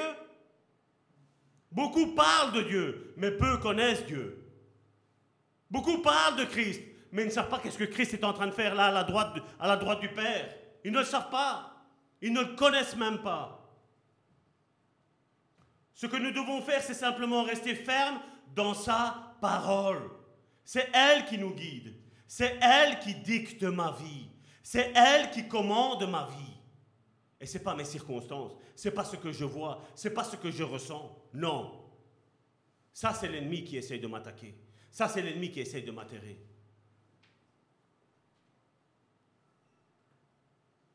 Parce que la bonne nouvelle, vous savez, c'est laquelle? C'est que Christ a tout gagné. Dans ma vie, tous les désirs que Dieu a mis dans mon cœur et qui sont en accord avec lui, Christ me les a déjà donnés. Ils sont là, ils sont en attente. Et des fois, c'est peut-être moi qui suis en attente. Je dis, Seigneur, donne-moi. Le Seigneur dit, vas-y, prends. Et moi, je dis, non, Seigneur, non, j'attends, c'est pas encore le moment. Les figues, si tu attends qu'elles soient trop mûres, elles s'ouvrent et les guêpes, elles rentrent dedans. Et quand tu vas chercher ta bénédiction, tu te piques. Il y a le bon moment de Dieu. Et tu dois être en accord avec le moment de Dieu, de ce que Dieu t'a dit. Le bon moment, le bon timing. Le temps kairos et pas le temps chronos, celui que nous avons nous. Ma soeur, tu n'étais pas là. Chronos, c'est le temps de maintenant ici, de minuit à 23h59. Kairos, c'est le temps de Dieu. Au moment voulu de Dieu, la chose qu'il t'a promise, tu l'as. Quand tu es assez mûr quand tu es assez mature, quand tu as compris, quand tu es dans l'obéissance, parce que ça aussi, il y en a beaucoup, ils vivent un petit peu comme ils ont envie, et le Seigneur va me bénir. Non. Dieu bénit ceux qui sont obéissants. Souvent, nous ne voyons pas les, circonstances changer parce que nous tombons dans l'orgueil. Nous ne savons pas demander de l'aide à Dieu et demander de l'aide à nos frères et nos sœurs. La croix. Et nous pensons que nous pouvons le faire seuls. À l'exemple de Jonas, vous vous rappelez? Il devait aller à Ninive. Non, non, non, non, non. Moi, je vais aller là-bas. Eh bien, attends, il y a une baleine qui t'attend. Et elle va même te vomir. Je ne sais pas si vous avez l'image devant vos yeux. Ça va être bien dégoûtant. Hein. Mais l'invitation de Dieu le Père est de s'approcher du trône de la grâce avec une confiance totale, comme nous l'avons lu. Parce qu'il nous aime et il veut nous donner et nous apporter son aide. Il veut la donner. Quand Jésus était sur terre, il s'est approché du trône de la grâce et a demandé de l'aide, comme on le voit dans Hébreu chapitre 5, du verset 6 à 10, dans la version 8 secondes.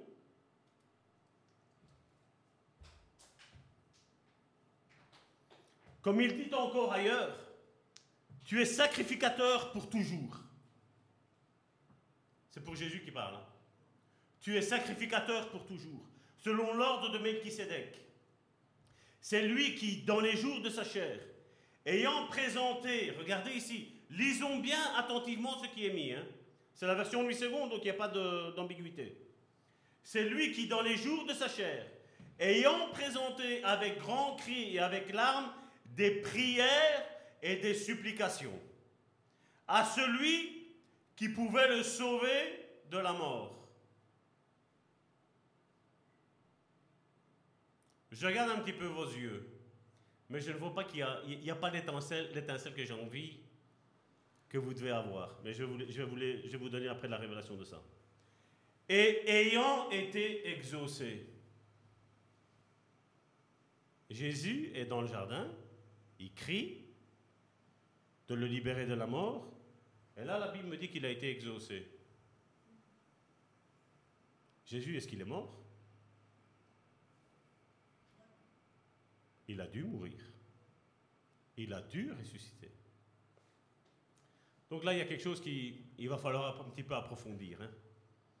Ayant été exaucé à cause de sa piété, il ne parle pas d'orgueil, il parle de piété, a appris, bien qu'il fût fils, l'obéissance par les choses qu'il a souffertes. Et qui, après avoir été élevé à la perfection, là il nous parle de sa mort, est devenu pour tous ceux qui lui obéissent l'auteur d'un salut éternel. Il dit bien que Jésus est le salut éternel de tous ceux qui lui obéissent. Ceux qui ne lui obéissent pas, c'est les pieds qui, lui, qui leur attendent. Ceux qui l'obéissent, il y a le pectoral d'or qui est là, qui a une grande importance. Dieu l'ayant déclaré souverain, sacrificateur, selon l'ordre de Melchisedec. Maintenant, regardez la version parole vivante, qu'est-ce qu'elle nous dit? Dieu dit aussi dans un autre passage, c'est le même passage hein, donc, de Hébreu chapitre 5 du verset 6 à 10, mais dans la parole vivante. Dieu dit aussi dans un autre passage, toi, tu es prêtre pour toujours dans la ligne de Melchisedec. Au cours de sa vie sur la terre, Jésus a montré, a monté vers celui qui aurait pu le sauver de la mort. Des prières et des supplications, dans une agonie de pleurs. C'est où ça? Vous vous rappelez de Gethsemane? C'est pas Golgotha, c'est Gethsemane ici. Dans une agonie de pleurs, il a jeté un grand cri. À cause de son humble soumission à la volonté de Dieu. Il a été exaucé, quoique fils de Dieu, il a été obligé d'apprendre l'obéissance à l'école de la souffrance. On parle de notre Sauveur et de notre Seigneur qui a été obligé d'apprendre la souffrance à l'école de la souffrance. Et quand un chrétien se casse un petit ongle, c'est la fin du monde. Quand un frère ou une sœur oublie de le saluer, c'est la fin du monde. Regardez Jésus jusqu'où ce qu'il a été. C'est ainsi qu'il a atteint le plus haut degré de la perfection et qu'il est devenu pour tous ceux qui lui obéissent l'auteur d'un salut éternel. Dieu lui-même le reconnaît comme tel puisqu'il l'a salué par avance grand prêtre dans la lignée de Melchisédek. Je ne sais pas si vous imaginez, mais ce que je suis en train de vous raconter là, c'est que Jésus savait pleinement le plan de Dieu. Pleinement, il le savait. Seulement, il y avait un souci. Jésus savait qu'il il était venu pour mourir sur une croix. Mais là, il se retrouve dans Gethsemane. Il devait mourir à Golgotha, le lieu du crâne. Et là, il se retrouve dans un autre lieu, dans un autre endroit. Et là, Jésus, il sent qu'il y a quelque chose de, de, bizarre, de pas normal qui est en train de se passer. Il dit ça, c'est pas le plan de Dieu. C'est pas ici que je dois mourir. Et certains me disent, tort, mais t'es fou. Qu'est-ce que tu es en train de nous dire? Regarde ce que la Bible nous dit. On va prendre, dans la version La Bible du Semeur, Matthieu chapitre 26, du verset 36 à 46. On va aller maintenant à Gethsemane, toi et moi. Toi et moi, on va se placer là et on va lire attentivement ce qu'il est dit. Matthieu chapitre 26 du verset 36 à 46. Là-dessus, Jésus arriva avec eux.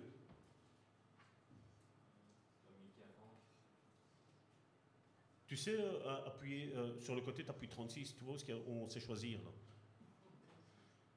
Où est-ce que j'ai choisi généralement les versets?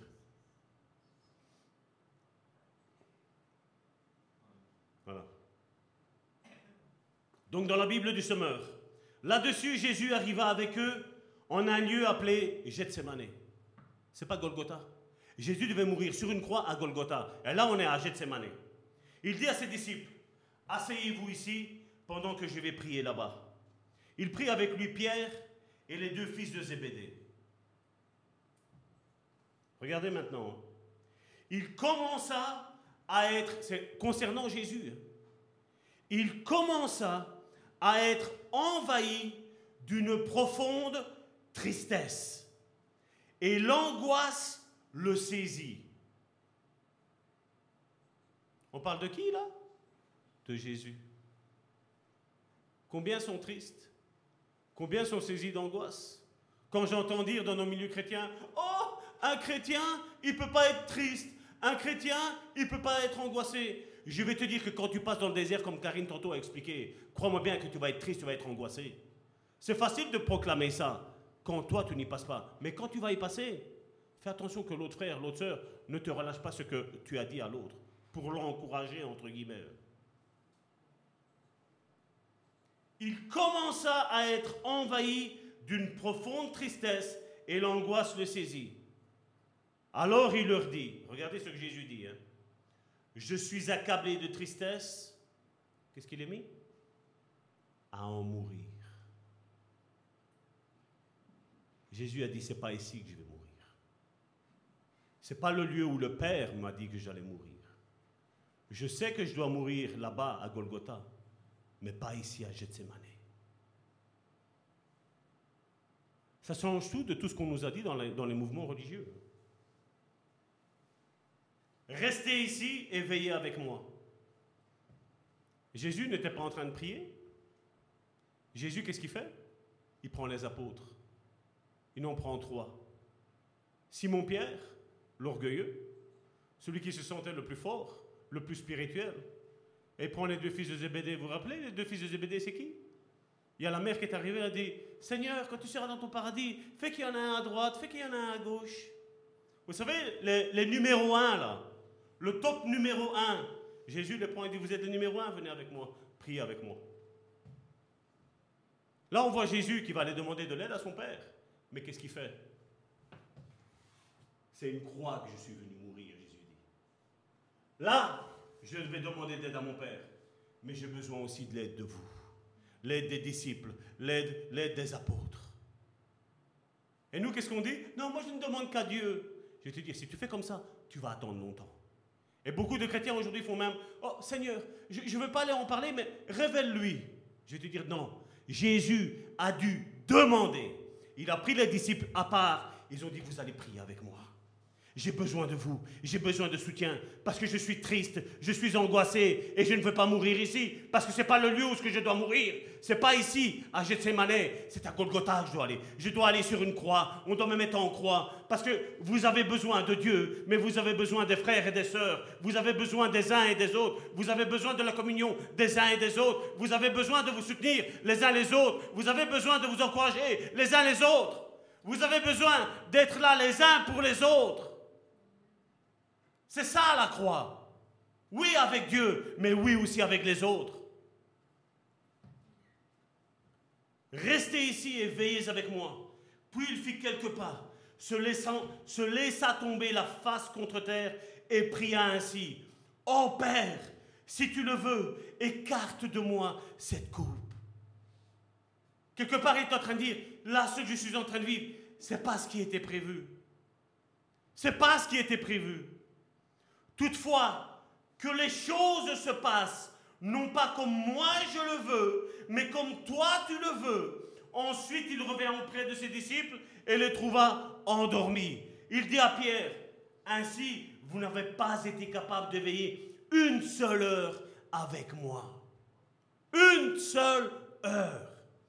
Veillez et priez pour ne pas céder à la tentation. Quelque part, il est en train de dire, je vous ai choisi pour que vous intercédez pour moi et vous n'êtes pas en train d'intercéder. Vous avez choisi de dormir et je vous dis que la tentation, elle va tomber sur vous. Parce que je demande de l'aide et vous ne m'aidez pas. Qu'est-ce qui est arrivé? Veillez et priez pour ne pas céder à la tentation. L'esprit de l'homme est plein de bonne volonté, mais la nature humaine est bien faible.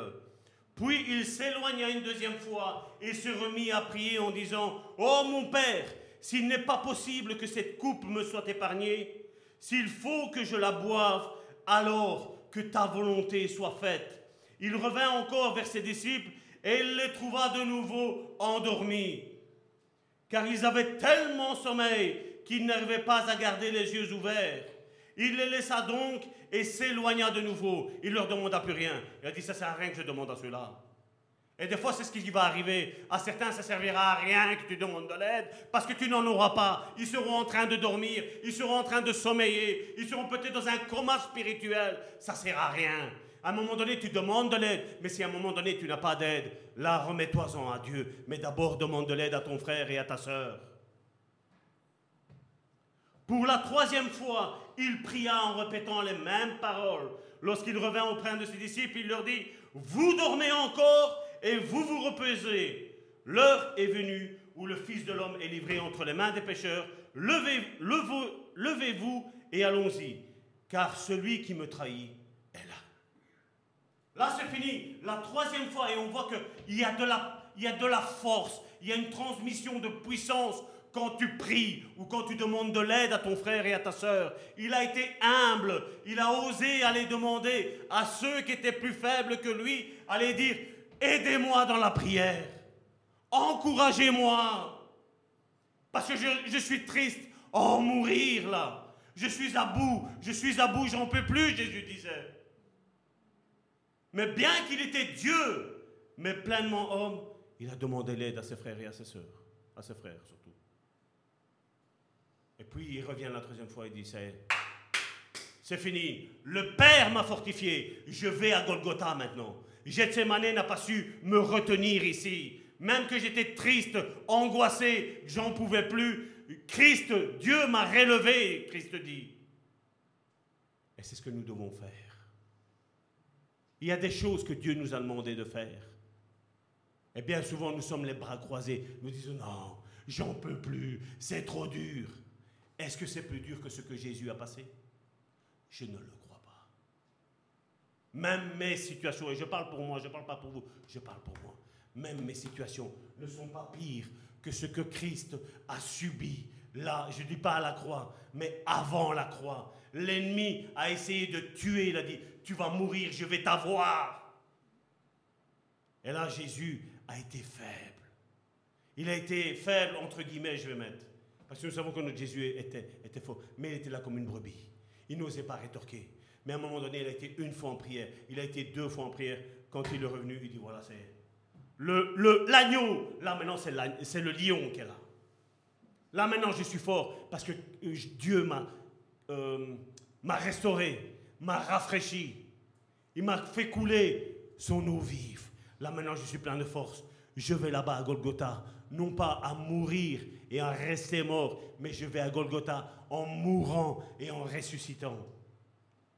Jésus a été assez humble de demander de l'aide et des conseils jusqu'à la fin de ses jours, et nous devrions nous aussi être humbles. Et comme Jésus l'a été, car ce, euh, n'est que dans l'humilité que nous trouverons des conseils de Dieu. Mais quand nous sommes orgueilleux, quand nous pensons, moi je réussis à le faire, mais crois-moi bien, Dieu se retire, Dieu te laisse faire. Dieu ne veut pas se disputer avec toi. Mais tu apprendras que ton orgueil, il va t'être brisé. Parce que ton orgueil, tu pensais être fort, mais tu verras que tu es faible. Mais quand tu es humble de dire, voilà, je me sens faible, mais je dis que je suis fort parce que Dieu maintenant va me relever. Lui va me consacrer. Lui va me fortifier. Lui va m'encourager. C'est là que tu vas. Quand tu demandes de l'aide. Mais quand tu restes dans ton côté sans demander de l'aide, crois-moi bien, nous aurons tous la défaite. Tous. Tous. Jésus aujourd'hui a un sacerdoce éternel, comme nous le lisons dans Hébreu chapitre 7 du verset 24 à 25. Mais lui, parce qu'il demeure éternellement, possède, regardez qu'est-ce qu'il est mis là. C'est ce que je vous disais tantôt. Quand vous entendez quelqu'un dire Ah, moi je suis pasteur ici et je serai pasteur là-bas, partez, partez. Parce que regardez. Mais lui, Jésus, parce qu'il demeure éternellement, possède un sacerdoce qui n'est pas transmissible. On a un héritage, mais le sacerdoce là en haut, il y a un temple là en haut, où toi et moi on va le louer, il n'y aura plus de ministère, tout passera, seul l'amour restera. Nous nous aimerons honnêtement. Là, quand on sera là en haut, tu pourras regarder chacun des frères, chacun des sœurs, c'est un honnête, lui. Ici, aujourd'hui, malheureusement, sur cette terre, il y a le blé, il y a l'ivraie. Et on doit faire attention. Mais Jésus nous a dit, ne retirez pas comme un livret. Quand le juste s'assemble, le méchant ne résiste pas dans l'assemblée des saints. Donc, prions pour que tout le monde se convertisse, prions pour que tout le monde ait la révélation de qui est Christ, prions pour que tout le monde rentre dans son ministère, dans ses dons. Mais s'il y a quelqu'un qui veut demeurer de livret, tôt ou tard, il y a quelque chose qui va se passer.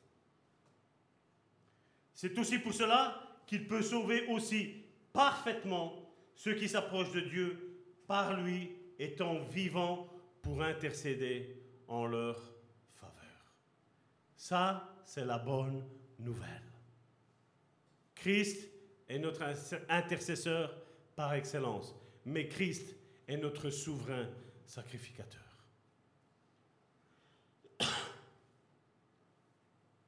Ce verset affirme que Jésus sera toujours vêtu de vêtements, comme on dit, sacerdotaux, parce qu'il est toujours le souverain sacrificateur de notre confession de foi. En fait, comme nous l'avons déjà dit, Jésus se présente à l'apôtre Jean sous les traits de souverain sacrificateur. C'est là qu'il l'a reconnu. Là, quand, il l'a vu, il pouvait dormir tranquillement sur son, sur son torse. Il n'y avait pas de souci. Jean n'était jamais à court de force. Il l'a connu comme le beau petit agneau. Tout gentil, des bonnes paroles. Mais là, quand il l'a vu en haut, il est tombé à terre. Là, il ne l'a plus reconnu comme il l'avait connu sur la terre.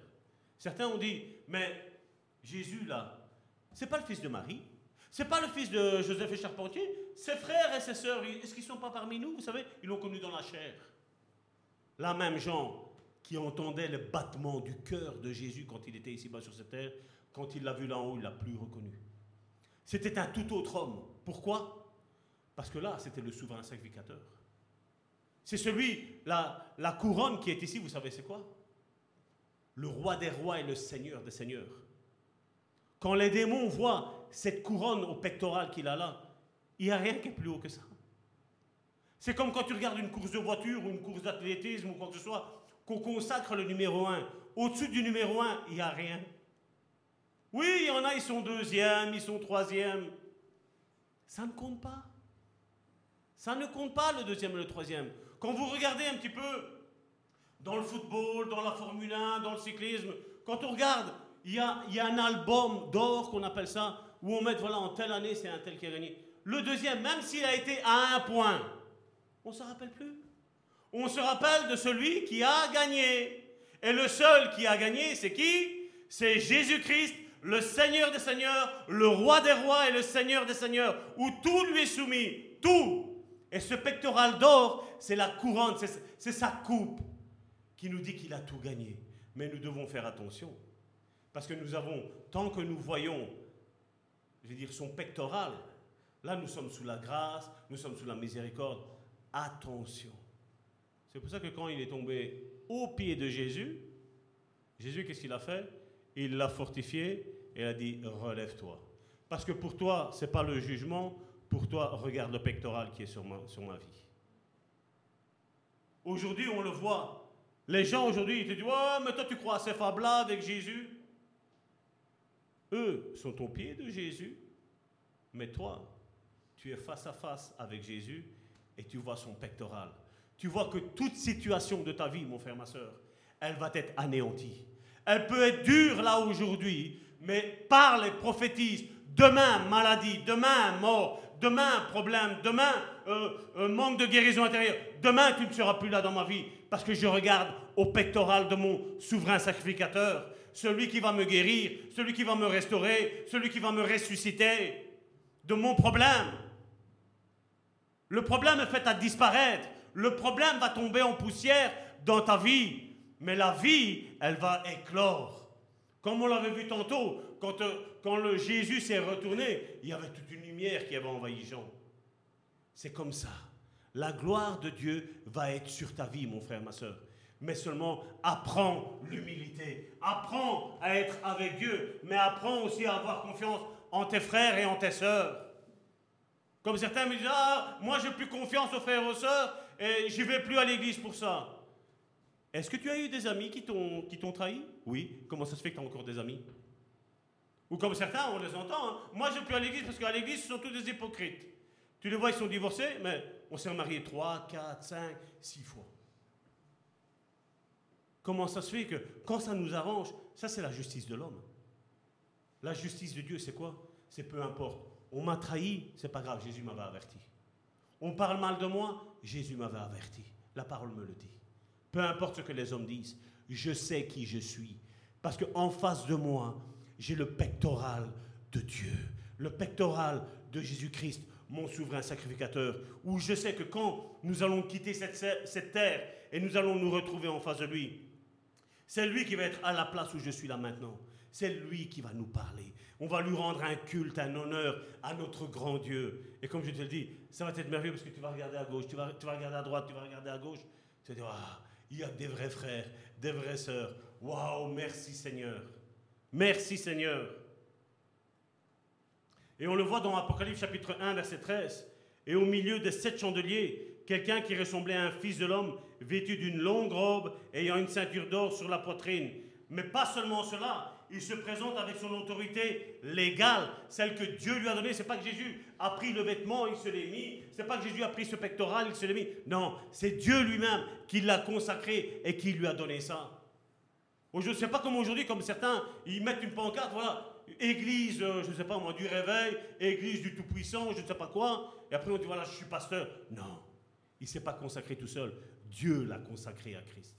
Et la génération qui est la réelle, c'est celle où un homme consacre un autre homme, où Christ consacre ses serviteurs et ses servantes. Dans Apocalypse chapitre 1, verset 5, on voit, et de la part de Jésus-Christ, le témoin fidèle, le premier-né d'entre les morts, et le prince des rois de la terre, à celui qui nous aime, qui nous a délivrés de nos péchés par son sang. On voit qu'il est le prince des rois. Il est au-dessus de tout cela. Peu importe ce qu'ils disent, ce n'est pas les, les, grands de ce monde que toi et moi nous devons craindre. C'est lui. C'est lui seul que nous devons craindre. Nous donnons du respect aux autorités qui sont établies ici, tant qu'elles ne confèrent pas quelque chose de contraire par rapport à la, parole de Dieu. Quand elles confèrent, je retire Seigneur. Moi j'ai confiance en toi. En toi seul. Parce que là, je ne peux plus faire confiance en mes autorités. On me trompe. On me fait du mal. On me violente. Mais plus tard, on trouve aussi un détail important. Et là, on le voit dans Apocalypse chapitre 1, verset 15. Ses pieds étaient semblables à de l'airain ardent. Quand on voit ça, on dit, bah oui, de l'airain ardent. Ouais. Mais je vais vous dire que ça a une portée prophétique sur quelque chose. Comme s'il eût été embrasé dans une fournaise et sa voix était comme le bruit des grandes eaux. Les pieds d'airain représentent le jugement. Qu'est-ce qu'il dit dans le psaume? Dieu a dit Assieds-toi ici à ma droite, jusqu'à ce que je fasse de tes ennemis ton marche-pied. Oups. Alors aujourd'hui aussi, quand on dit que voilà, on va au pied de Jésus, je veux dire, le tout nouveau converti peut dire, parce que voilà, malheureusement, il ne comprend pas bien. Mais je dis, mais quand on est disciple, on sait que là, on sait se tenir droit. Pas parce que nous, nous pouvons nous tenir droit, mais c'est parce que Dieu nous demande Tiens-toi droit. Lève-toi, Jean. Lève-toi, homme et femme de, de peu de force. Lève-toi. Regarde ici à ce qui est sur moi, Jésus dit. Sur cette, sur cette ceinture d'or, parce que tous tes problèmes vont, vont disparaître quand je vais déclarer la parole sur ta vie. Et il est temps aussi que tu apprennes non pas à prophétiser sur ton frère et sur ta sœur, mais que tu apprennes aussi à prophétiser sur ta vie, à parler à ta vie, à dire du bien de ta vie, à ne pas dire ah ça, je sais qu'il va m'arriver ça, je sais que je sais. Non, dis je sais ce que la parole de Dieu dit à mon égard. Je sais qui je suis, je sais quelles sont les promesses que Dieu m'a faites au nom puissant de Jésus. Et vous savez, si toi tu penses que c'est ça qui va t'arriver, tu peux appeler tous les pasteurs de toute la planète Terre. Tu peux appeler tous les apôtres, tous les prophètes. Ils vont prier pour toi, ils vont te bénir. Mais si toi, tu dis, moi, c'est ça qui va m'arriver, c'est ça qui va t'arriver. Mais si tu regardes aux pectoraux de Dieu, tu sais que notre Jésus, il est fort, il est puissant, il est castard, notre Jésus. Je ne sais pas si tu as déjà vu ces hommes qui font le bodybuilding, qui sont bien musclés. Ils sont rien, c'est des mauviettes par rapport à notre Jésus. Jésus est immensément grand. Ésaïe nous dit que Dieu tient la terre sur une balance. Nous, pour nous, en tant qu'êtres humains, parce que nous, nous sommes petits, on voit la terre comme quelque chose d'immense. La Bible nous dit que Dieu tient la terre sur une balance. Je ne sais pas si tu arrives, tu arrives à imaginer combien Dieu est immensément grand. Et ce qui nous empêche aujourd'hui de rentrer dans des guérisons, de rentrer dans, dans des besoins que nous avons euh, charnels, émotionnels, spirituels, c'est la conception dont nous avons de Jésus. C'est ça qui nous empêche. Certains, combien, ont baissé les bras, diront non, ça ne changera jamais. Ben c'est là, à ce moment-là, si tu restes dans cette situation-là, c'est là que les changes ne changeront jamais. Mais si tu dis non, les choses vont changer dans ma vie, je proclame que toutes les promesses que Dieu a faites sur ma vie, elles vont arriver. Et je ne douterai sur aucune d'elles, parce que Dieu ne ment pas. Les hommes peuvent mentir, mais Dieu ne ment pas. Et si cette promesse, c'est Dieu qui te l'a fait, crois-moi bien, mon frère, ma soeur, tiens ferme. Tiens ferme, parce que tout ce que Dieu dit, c'est tout ce qui arrivera dans ta vie. Tout. J'étais étonné au début de ma conversion quand je lisais l'Ancien Testament et je voyais que tous les hommes de Dieu que Dieu a appelés, ben à chaque fois Dieu leur disait, viens, monte là-bas parce que maintenant il est temps que tu viennes près de moi. Pourquoi? Parce qu'ils avaient les yeux constamment sur Dieu. Sur Dieu. Ils ne pouvaient pas voir cette vision de pectoral de, Christ parce que Christ a été revêtu après sa résurrection et après ça a été mis à la droite du Père. Ils ne pouvaient pas le voir. Mais déjà, ils étaient en, ils étaient en train de faire l'ombre des choses qui devaient arriver pour nous. Toi, maintenant, regarde ta situation. Tu dis, voilà, moi, je regarde le pectoral de mon, de mon Dieu. Je ne vais pas au pied. Je regarde là, les pectoraux. Parce que si je vais au pied, je sais bien que là, il y a le jugement qui m'attend. Et toi et moi, en regardant le pectoral, nous n'avons pas besoin des pieds. Toi et moi, nous regardons le pectoral de Jésus et nous passons au travers. Lui nous protège. D'ailleurs, le bouclier, tu le tiens où? Le bouclier de la foi, il est où? Il n'est pas au pied. Hein il est là. Les pieds nous servent à quoi? Pour annoncer l'évangile. Annoncer que, voilà, là pour le moment, vous êtes tous un jugement. Mais montez plus haut, parce que le pectoraux, pour nous, c'est important pour nous en tant que chrétiens. Là, il y a la grâce, il y a la miséricorde, il y a le trône de la grâce, où tout ce que je vais demander à Dieu qui est en accord avec sa parole de Dieu, il va me le donner. En son temps, il va me le donner. J'ai une certitude. Je n'ai plus de doute. Parce qu'il siège, il règne au siècle des siècles. Amen. Père éternel, je te remercie, Seigneur, encore pour cet enseignement, Seigneur, que tu nous as donné, Seigneur. Seigneur, je te prie, Seigneur, d'ouvrir l'entendement de nos frères et de nos sœurs, Seigneur.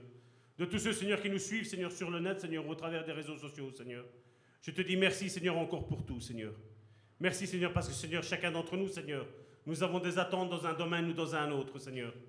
Et je te dis merci, Seigneur, parce que tu es le roi des rois, le Seigneur des seigneurs. Seigneur, je te dis merci, Seigneur, parce que nous ne nous attendons plus, Seigneur, à tes pieds, Seigneur. Mais, Seigneur, nous regardons, Seigneur, à tes pectoraux, Seigneur. Seigneur, là où la grâce, la miséricorde nous attend, Seigneur. Là où tu pourvoiras, Seigneur, à chacun de nos besoins, Seigneur. Qu'ils soient spirituels, émotionnel ou charnel. Et je te dis déjà merci, Seigneur, pour la victoire de tous mes frères et de toutes mes sœurs, Seigneur, et pour l'Église de Christ, au nom puissant de Jésus. Mes bien-aimés, soyez bénis et nous vous souhaitons une bonne et excellente semaine au nom de Jésus-Christ. Amen et soyez bénis.